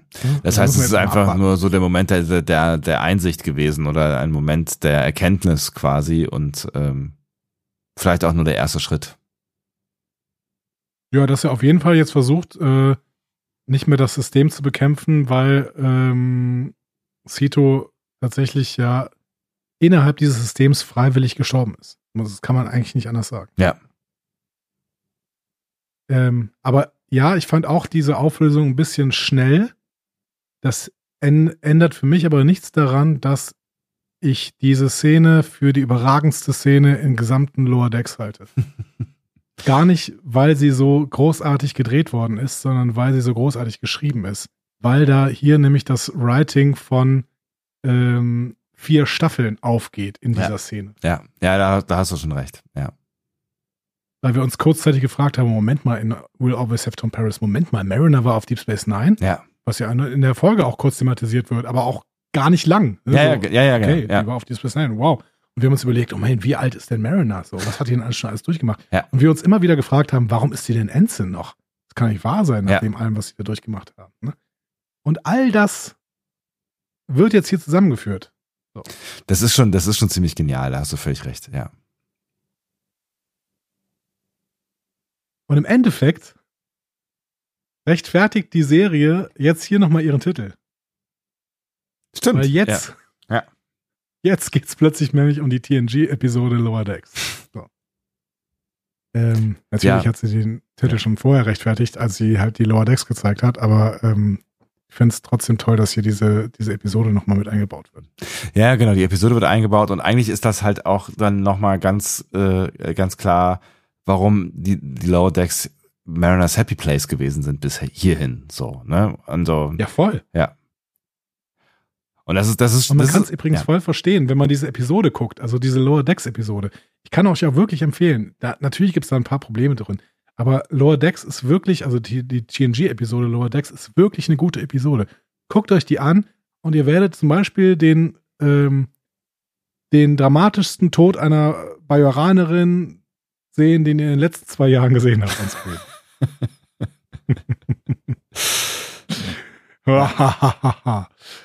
so. Ja. Entschuldigung. Ja, Ich wollte, ich wollte nicht wieder PK Staffel 3 das, wissen. das ist So. schon okay. So. Ähm, Oh, ich krieg schon wieder. Der Sturm ist vorbei. So. Ähm, aber statt eines Kampfes gibt es jetzt eine Umarmung von Mariner für Maach. Mhm. So. Klingonen umarmen sich nicht. Ist Marin aber egal, ja. Wie oft hat Worf irgendwen umarmt? Weiß ich nicht, aber äh, Worf ist ja auch äh, nur so ein halber Klingone. Worf umarmt eine edosianische Frau in Justice. Er umarmt Alexander. Ja, wirklich, tut er. In Reunion. Ich kann es mir Äh, nicht so dann- richtig vorstellen, aber gut, ja. Äh, Aber wahrscheinlich so eine hölzerne umarmt- Umarmung. Mein Sohn. Ja, genau. Äh, Du, mein Sohn. äh, Core umarmt Jazia bei ihrem Wiedersehen in Blood Oath, hier mit dem Albino-Klingon, wo die auf die Jagd gehen. Ja, ja, ja. Ähm, und Worf in der letzten Staffel PK umarmt er Crusher, umarmt Troy und Riker, umarmt Ruffy. Also der, der kommt aus dem Umarmen überhaupt nicht mehr raus, der, der liebe Worf in der letzten Staffel PK. Ja, aber da ist er ja auch ein ganz anderer. Ne? Das ist, der ist ja, da ist er ja einmal irgendwie, hat er immer das Mental Health Programm durchgemacht und äh, hat, hat er zu seiner inneren Mitte gefunden und der, der neue Worf umarmt. Ist ein, ist ein Hacker. Äh, Huggy Boy. Yeah. Yes. Ähm, ja, es gibt nicht nur die Umarmung, sondern jetzt auch ein Bündnis. Ähm, auch wenn äh, Maach nicht so sehr dafür ist, Mariner will jetzt mit ihm gemeinsam auf dem Planeten überleben. Jetzt müssen wir langsam diese Folge auch mal zu Ende erzählen. ähm, unterdessen im Mats. Rutherford, Shax und Freeman dürfen endlich rein, suchen auch sofort den Information Broker auf, äh, der sich offensichtlich einer Schönheitsoperation unterzogen hat, denn er sieht jetzt aus wie die Marionette Barlock äh, also in The Corbin Manöver aus, aus TOS. Ist auch ganz weird irgendwie. Ja. Ähm, und weil er wie die Marionette aussieht äh, und ihnen keine Infos über Nick Lucano geben möchte, ähm, im Gegenteil, der will sie innerhalb von zwei Minuten zerstören, äh, wittert Freeman einen Trick und denkt, das ist eine Puppe und schnappt sich diesen Information Broker und schüttelt ihn. So. ja. Tatsächlich ist es keine Puppe, sondern halt ein sehr kleines Alien, das jetzt stinksauer ist. So, und, und die Information jetzt doch verkauft. Aber nicht an Freeman, sondern an dieses Masken-Alien von eben, also diesen Kopfgeldjäger. Ja. Freeman und ihre Crew fliegen stattdessen aus der Bar. So. Ähm, Auf jeden Fall eine schöne Mariner und Szene. Maach, ja, auf jeden Fall. Mariner und Maach sind an der Relaisstation der Sternflotte angekommen. Die wird von Ferengi bewacht, die gleichzeitig leuchtende Flüchte, äh, Früchte pflücken. Ähm, Ja. Dabei werden sie aber von Orions überfallen. Und plötzlich kommen Romulaner dazu, die Beinas im Schwitzkasten halten. Also all unsere überfallenen Spezies sind jetzt vereint. Yeah. Und es kommen auch noch die Cardassianer dazu und überfallen die ganze Truppe. Party. Ähm, Mariner überlegt sich jetzt, die Orions zu überfallen und sich dann zur Relaisstation durchzukämpfen. Äh, nee, Maach überlegt sich das. Aber Mariner hat andere Pläne. Die springt aus dem Gebüsch und schreit Time out. Und alle so, hä? Was ist los? Da bist du. Ja. Mariner versucht jetzt die Gruppe zusammenzuschweißen über das gemeinsame Schicksal. Das klappt ehrlicherweise so semi. Mhm. Die Orions wollen sich Starfleet nicht ergeben und greifen an. Aber war ein Da schöner Versuch. Tandy auf. Also Ich, ich, also ich finde, Ja, wer, wer, so, wer sollte sie kurz irgendwie, ne, also die geläuterte Mariner mal kurz dafür loben, dass das eigentlich ein sehr schöner Deeskalierungsversuch gewesen ist. Definitiv. Also er hat auf und ordentlich was gelernt. Ja. So. Äh, aber wie gesagt, die Orions wollen das nicht hören. Da tritt Tandy auf oder wie wir sagen, die Mistress of the Winter Con- Constellation. Ja. Ne? Ähm, auch das wissen wir seit We'll Always Have Tom Paris. Mhm. Ähm, die befiehlt jetzt Captain Cosmia, äh, die Angreifer, der ersten Angreiferin, sich zu ergeben. Das klappt auch. Und äh, Mariner versucht es erneut. Und jetzt schließen sich alle an. Sogar die Romulaner, wenn auch nur für eine kurze Zeit. Mhm. Ne? Also die bewahren sich äh, den Einspruch irgendwann vor. Die Ausstiegsklausel, ja. Das Äh. Veto, ja. Aber bevor Mariner in die Relaisstation kann, um das Signal zu setzen, wird sie plötzlich hochgebeamt. Und also, äh, okay. Und wir auch so, äh, Was? ja, das, äh, I didn't see that coming. Ähm, aber gut, das gilt für Ja, einiges auch in dieser nicht. Folge. Sofort droht natürlich die Gruppe wieder zu, äh, auseinanderzubrechen, aber Maach übernimmt die Führung und bittet Tandy, das No-Signal jetzt zu setzen. Mhm. Ähm, auf New Access schleichen sich Rutherford, Freeman und Shax wieder zum Shuttlebahnhof zurück. Rutherford trauert. Aber Freeman sagt plötzlich, naja, die Mission war aber doch ein voller Erfolg. Warum? weil der Maskentyp die ganze Zeit Andy Billups war. Wer sonst? Ähm, ja. Freeman hat nämlich durch das Lesen ihres Buches die ganzen Vorurteile vorhergesehen und den Trick geplant. Nicht schlecht. Nicht schlecht, finde ich auch. Ja, ja, gedacht so. Habe ich auch nicht kommen sehen im Übrigen. Ich habe gedacht, äh, jetzt wird es vielleicht noch irgendwie durch, durch, durch einen doofen Zufall werden sie es noch hinbekommen, aber dass da eine Taktik hintersteckt, fand ich, also ja, Respekt. Ganz schön schlau, ja. Jetzt müssen sie nur noch Nick Lucano finden. Ähm, Im Orbit von Scherbe 5 löst sich das Bügeleisenschiff vom Bird of Prey und fliegt weg. Ich sag Mhm. nochmal, der Bird of Prey hat das Symbol, das auch Nick Lucano später auf seiner Jacke trägt. Also die hängen zusammen. Okay. Auf dem Bird of Prey empfängt man das Notsignal von der Planetenoberfläche. Das heißt, der Bird of Prey fliegt in die Atmosphäre und zerstört die Relaisstation. Das hatten Maach und die anderen aber geahnt und von einem Felsen springen sie auf den Bird of Prey und attackieren ihn. Mhm. Währenddessen betreten Freeman und ihre Crew eine Struktur. Sieht aus wie das, äh, keine Ahnung, irgendwie das Hauptquartier eines Superschurken. Ja. Äh, in der sich wohl Nick Locano befinden soll. Und zücken ja auch ihre Waffen. Ähm, Maach und die Gestrandeten übernehmen den Bird of Prey. Maach tötet dabei sehr klingonisch den Captain. Ja, Ich weiß also nicht, ob er sein Herz frisst, aber auf jeden Fall frisst er irgendwas ja, von ihm. martialisch nahezu. Genau, wo wir jetzt noch über diese explizite Gewaltdarstellung gesprochen haben, gerade in der letzten Folge. Ne? Ähm, ja. And there it Ja, goes gut, on. wir sehen die Gewaltdarstellung nicht, sondern nur die, die, die Ergebnisse. Ne? Ja. Also Ja, aber die, die blutigen Ergebnisse, ja. Äh, in dieser Superbösewichtstruktur finden Freeman, Shax und Rutherford Nick Locano nicht. Mhm. Dafür aber die Baupläne des Bügeleisenschiffs. Oh. Und Ja. in diesem, in einem spärlich eingerichteten Raum, höllischer Minimalismus, Fand ich auch auf kein, einem Bett, kein Kommentar, ja. auf einem Bett erwacht Mariner. Mariner öffnet die Tür dieses Raums und davor steht Nick Locano. Tom Paris, Entschuldigung. Richtig. Und der kündigt mit der Stimme von Robert Duncan McNeil an, dass sie jetzt gemeinsam für Unruhe sorgen werden. Hm. Hm. Hm. To be continued. Ach, wie nervig. Aber gut, wir wussten ja schon, Natürlich dass es wieder in der, in eine der, äh, Doppelfolge ist. Ja, bitte was, ja?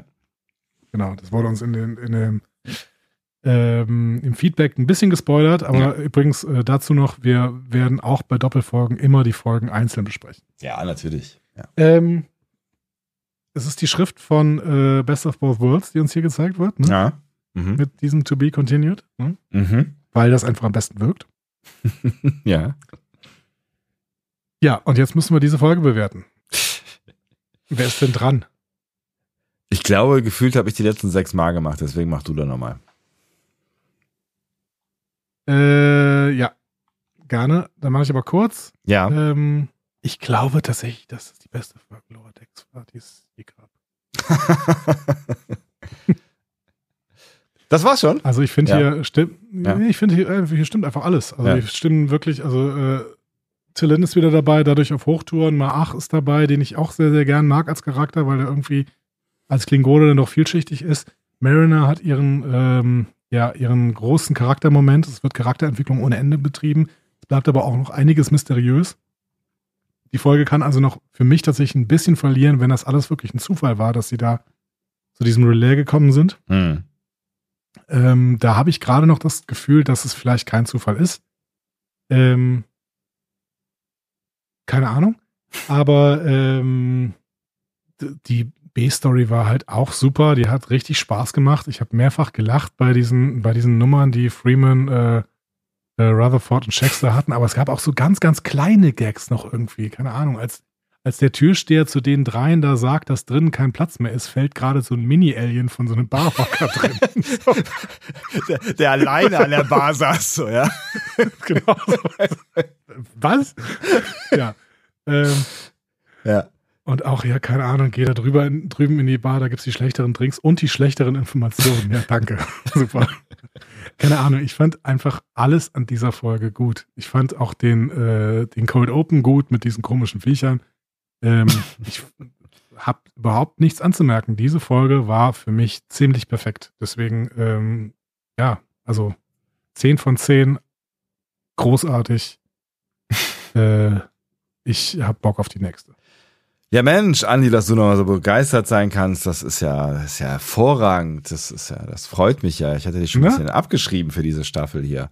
Ähm, ja, ähm, ich kann mich dem eigentlich nur anschließen. Ob es jetzt die beste Folge Lower Decks aller Zeiten für mich ist, also da gab's doch oder gibt's doch immer noch so ein paar Highlights aus Staffel äh, 1 und auch aus Staffel 3 und also ja, also es ich würde mitgehen ähm, mit, das ist die beste Folge dieser Staffel auf jeden Fall bisher. Ich fand sie auch wirklich sehr gut. Es gab so zwei, drei kleine Mini-Abzüge in der B-Note, über die ähm, man zumindest nachdenken kann. Und das ist natürlich einmal die, die Kausalitätsfrage, auf die äh, du mich aber mehr gestoßen hast. Aber je mehr ich drüber nachdenke, muss man halt irgendwie drüber nachdenken. Ne? Also wie kann es sein, dass, ne, wie viele Zufälle gibt's? Aber vielleicht gibt's einfach, sind das halt die Zufälle, die das Writing braucht am Ende ähm, und die Geschichte mit der Erläuterung ähm, oder mit der mit der mit der Erkenntnis durch äh, ein 30 Sekunden oder 45 Sekunden Gespräch.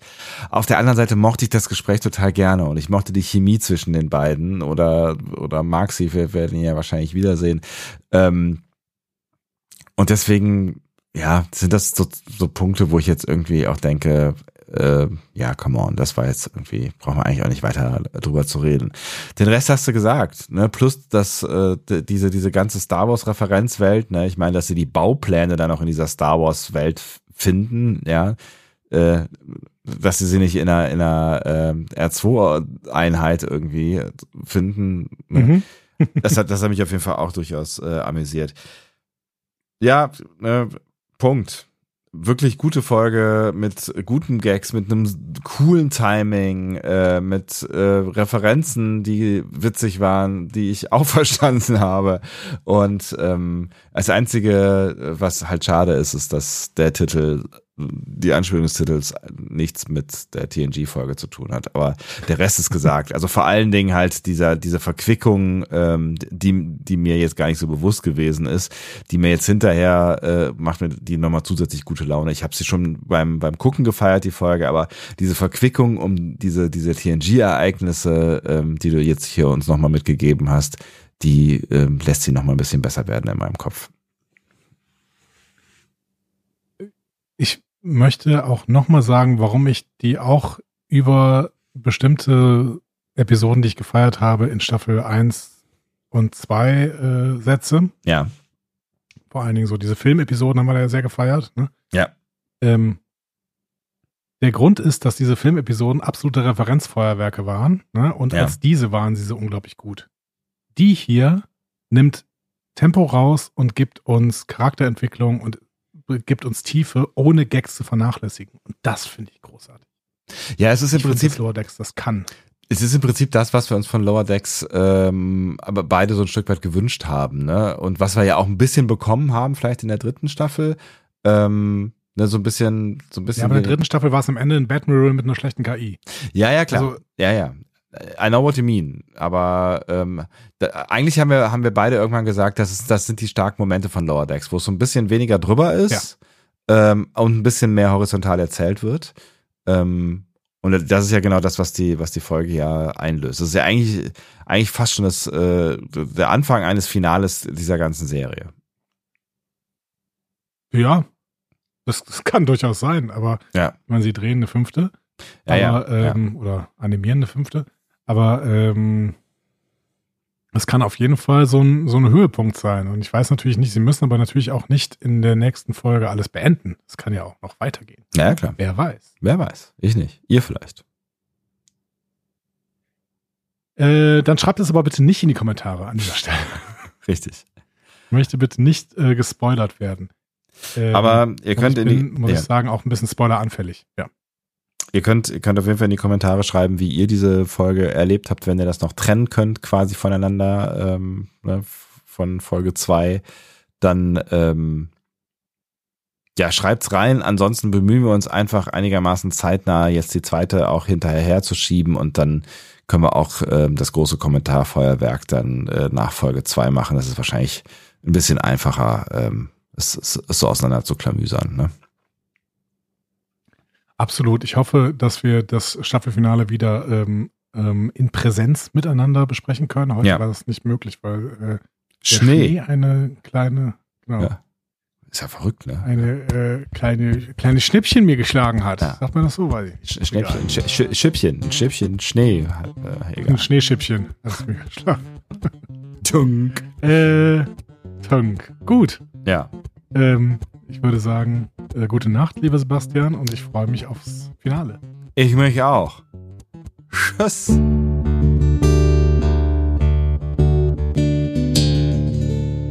Mehr Star Trek Podcasts findet ihr auf discoverypanel.de. Discovery Panel. Discover Star Trek.